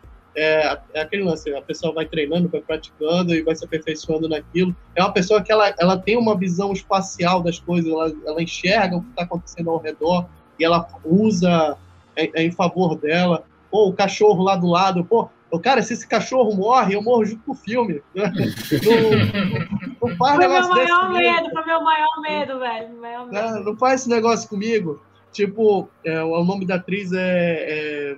É, é, é, é Amber? Amber? Amber Mad Thunder? Né? Pô, que nome! Que nome de atriz. Nome... Eu quero outros filmes com ela já. Dá uma franquia de porrada pra ela. ela pô, ela faz as, as, as coreografias uhum. lá, ela se entrega. Ou seja, eu acho que era isso que tava faltando. Uma coisa. Que Feijão com arroz. Podia, podia trazer um certo frescor pro, pro personagem. Sim. Né? E o Predador, ele também está começando ali, ele está ele tá aprendendo também, ele não é o, o Predador, que é o cara já chega e já sabe usar toda a tecnologia. É um cara ali também que está tentando, uma criatura que está tentando se provar, né? Então, é, é, tem um, esse encontro do alienígena com, com, com a terráquea, né? E, claro, tem um momento ali que é, a gente quer ver sangue, né? Então, mete um, uns monstros de verdade, na história. Mete os colonizadores ali, os caçadores ali. Então, uhum. pô, faz aquele paralelo. O predador ele fica chateado quando vê os bizu lá, tudo morto lá, sei lá. Né? Uhum. Tem, um, tem umas cenas, uns enquadramentos bem bonitos ali. O, Sim. A, a, cena dela na árvore com, com a onça, né? Com a pantera, lá, o, o leão da montanha lá que eles estão caçando. Pô, a cena, a cena é belíssima. Tem uns belos enquadramentos. Eu acho que, tipo, é, é, é o pessoal falando, pô, esse filme era para estar tá passando no cinema, era para o pessoal estar tá assistindo no cinema esse filme. Sim. Ele é, é, absurdamente bem filmado, né? Era bacana para mim. Eu acho que esse filme não se pagaria, cara. Eu tenho uma suspeita para mim que ele ia flopar assim de uma maneira assim monumental também, pela questão do desgaste do personagem, dos filmes Sim. dele, que a franquia veio, veio acumulando no decorrer dos anos. E eu também, na época, eu fiquei muito surpreso Ei, um, o diretor do Cloverfield está tá filmando um filme novo do Predador. Eu, caramba, vamos ver, né, que vai sair daí. E, felizmente, é um filme muito bacana, cara. Eu, como, eu posso dizer que eu coloco ele é, facilmente em segundo lugar do top da franquia, do, do personagem, do, do, histórico dele. Tami. É, então, é, sou suspeita para falar, né, porque eu assim, já desde o começo falei que eu gostei muito do filme eu concordo com o Henrique, eu acho que visualmente ele é um filme muito bonito, ele foi muito bem feito, É, mas além disso, eu acho que o contexto dele, né? Ele se passa em 1719, então assim a gente está ali no, no, no, ápice da colonização, iniciando ali e tal, e aí a gente tem. Iniciando não, a gente já está no ápice da colonização, e aí a gente vê a Naru, né, que é a personagem principal, ali completamente o oposto do que seria que a comunidade dela previu para ela, que ela cresceu ali, aquela questão de não, você não pode caçar, não, mas eu quero caçar, eu quero proteger meu povo. E ela vai aprendendo, então acho que isso é muito legal. E o que é mais legal é que ela é uma comanche, né? Os comanches, eles ali das grandes planícies, hoje ali onde é Oklahoma e tudo mais, eles foram o primeiro povo a ser um povo do que eles eram conhecidos como caçadores dos cavalos, porque eles foram os primeiros a, a domesticar os cavalos. Então, assim, a gente tem toda aquela questão cultural ali. Eles são naturalmente um povo caçador, eles eram um grande império caçador. Então, acho que faz esse paralelo aí com o Predador. Eu acho super bacana também. Eu acho que a, a, o contexto cultural que escolheram foi certeiro, assim. E aí, como a gente falou lá no começo, fazendo esse paralelo de como o Predador começou lá com Schwarzenegger, tendo que soltar a arma para construir outras estratégias no meio da floresta, com, com a Naru hoje lá lutando pelo povo e uh, o contexto do Predador, acho muito bacana onde a franquia chegou. Né? Então, eu acho que visualmente é um filme bonito, o roteiro é muito bom, os atores são muito bons também, o contexto cultural foi escolhido de forma certeira. E eu realmente queria ter assistido no cinema, eu concordo com o Henrique, mas eu também acho que a bilheteria seria baixíssima, acho que não alcançaria um grande público, não só pela, pela, pelo desgaste do personagem, mas eu acho que pelo tema também. Eu acho que o tema hoje a gente não consegue mais engajar assim quando a gente fala de, de sci-fi alienígena, talvez eu não, sei se todos vão concordar comigo, mas acho que já tem tanto filme, tanta franquia e a galera já conhece tanta coisa que eu acho que hoje a gente não conseguiria atrair pro, pro cinema um público tão grande. E por se tratar de um filme que se passa antes, né, tipo Star Wars, que o, o prequel vem depois do, do, da sequência. Então acho que eu acho que isso seria talvez um chamariz para a galera aí. Mas eu gostei muito do filme, eu gostei muito do visual, gostei muito da fotografia, eu gostei muito do contexto cultural, a personagem em si. E eu acho que estava na hora de ter uma, uma protagonista forte aí na franquia de Predador, né? Então eu gostei muito do filme. Tá faltando uma, uma predador fêmea também aparecer, uma predadora. É, uma predadora.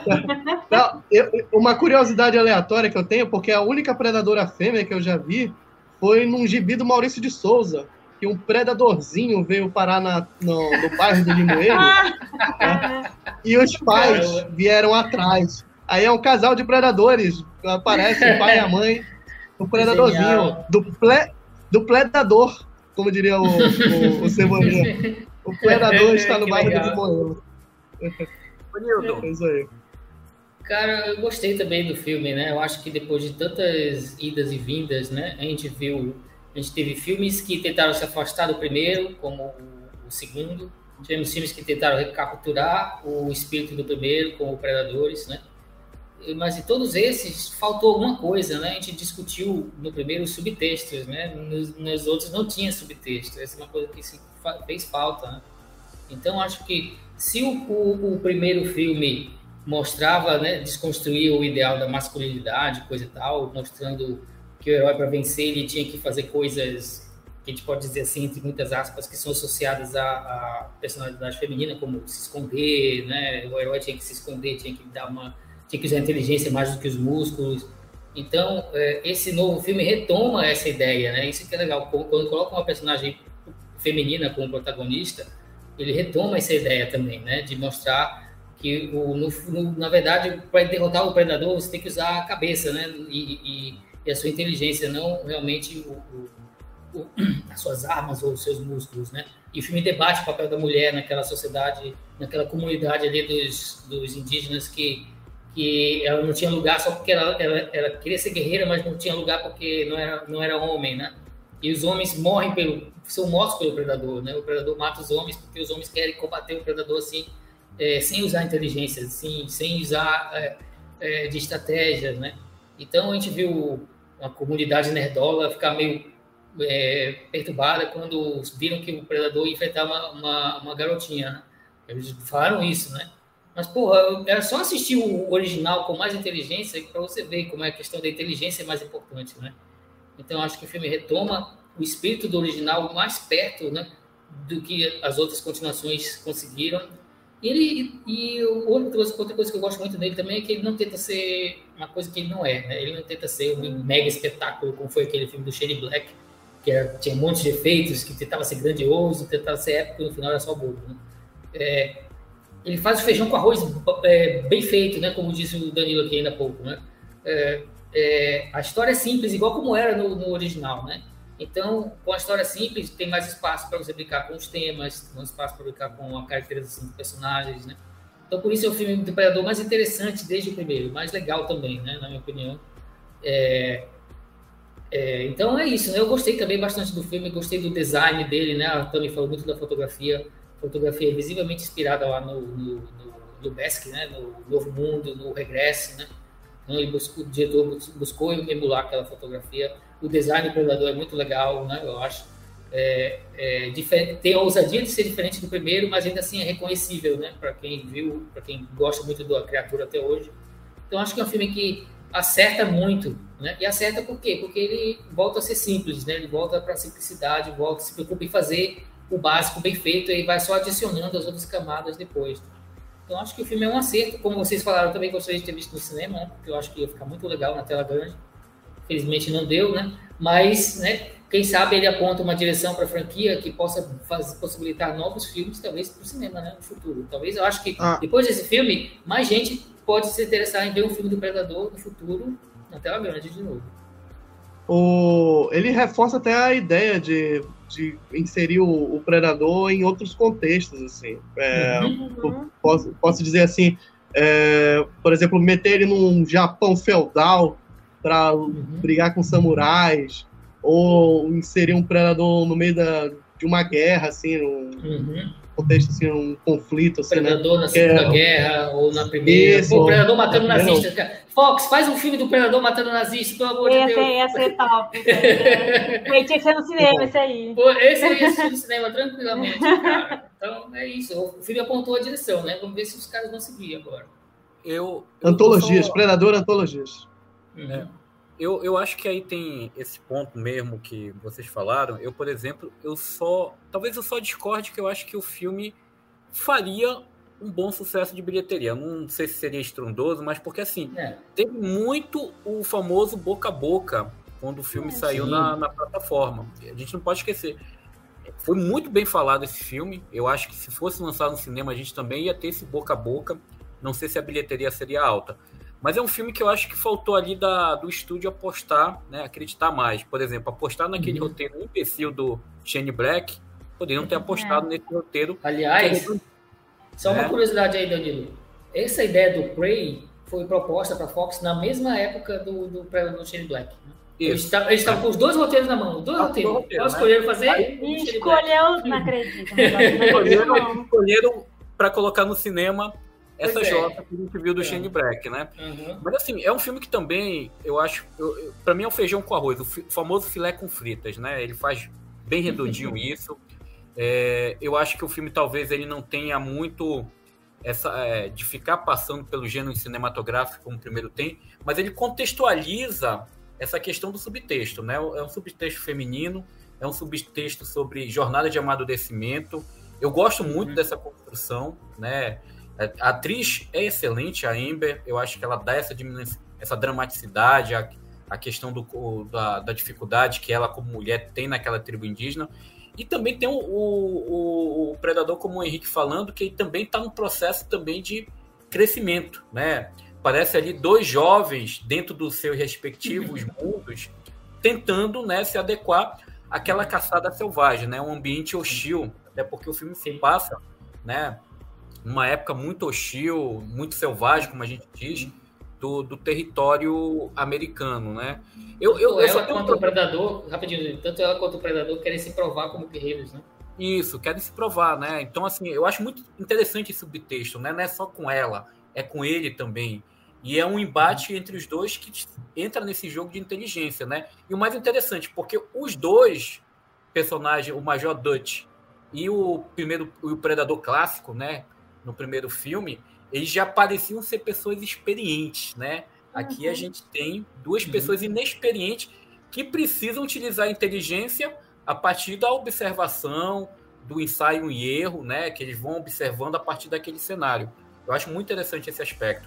O único ponto que eu me incomoda no filme, mas eu entendo porque ele foi colocado, o Henrique também falou isso, é aquela parte mais slash, né? Do sangue lá com os franceses. Eu acho que ah. ali o ah. filme estava muito bem construído, aí de repente insere aquela violência. Não, cara, bota um pouquinho de sangue ali, é legal. É, é mas eu entendo assim. Só um temperinho. É, Isso, é. Eu, ach, eu achei que o temperinho foi inserido assim de uma forma muito abrupta, pelo menos para mim. Mas eu entendo que é um filme de predador e o pessoal ia querer ver pessoas sendo mortas, né? Ainda mais franceses escrotos, que querem explorar ali os indígenas. Então, assim, ah, então... é uma coisa que, que me é, é, é uma coisa que me incomoda, mas assim, não diminui nada o filme, que eu acho bem redondinho. Mostra que, por exemplo, você não precisava ficar inventando muito, né? Faz o feijão com arroz, faz o filé com fritas, pega uma história esperta e pronto, pô. É o filme do uhum. Predador, a atmosfera é Sim. é muito boa.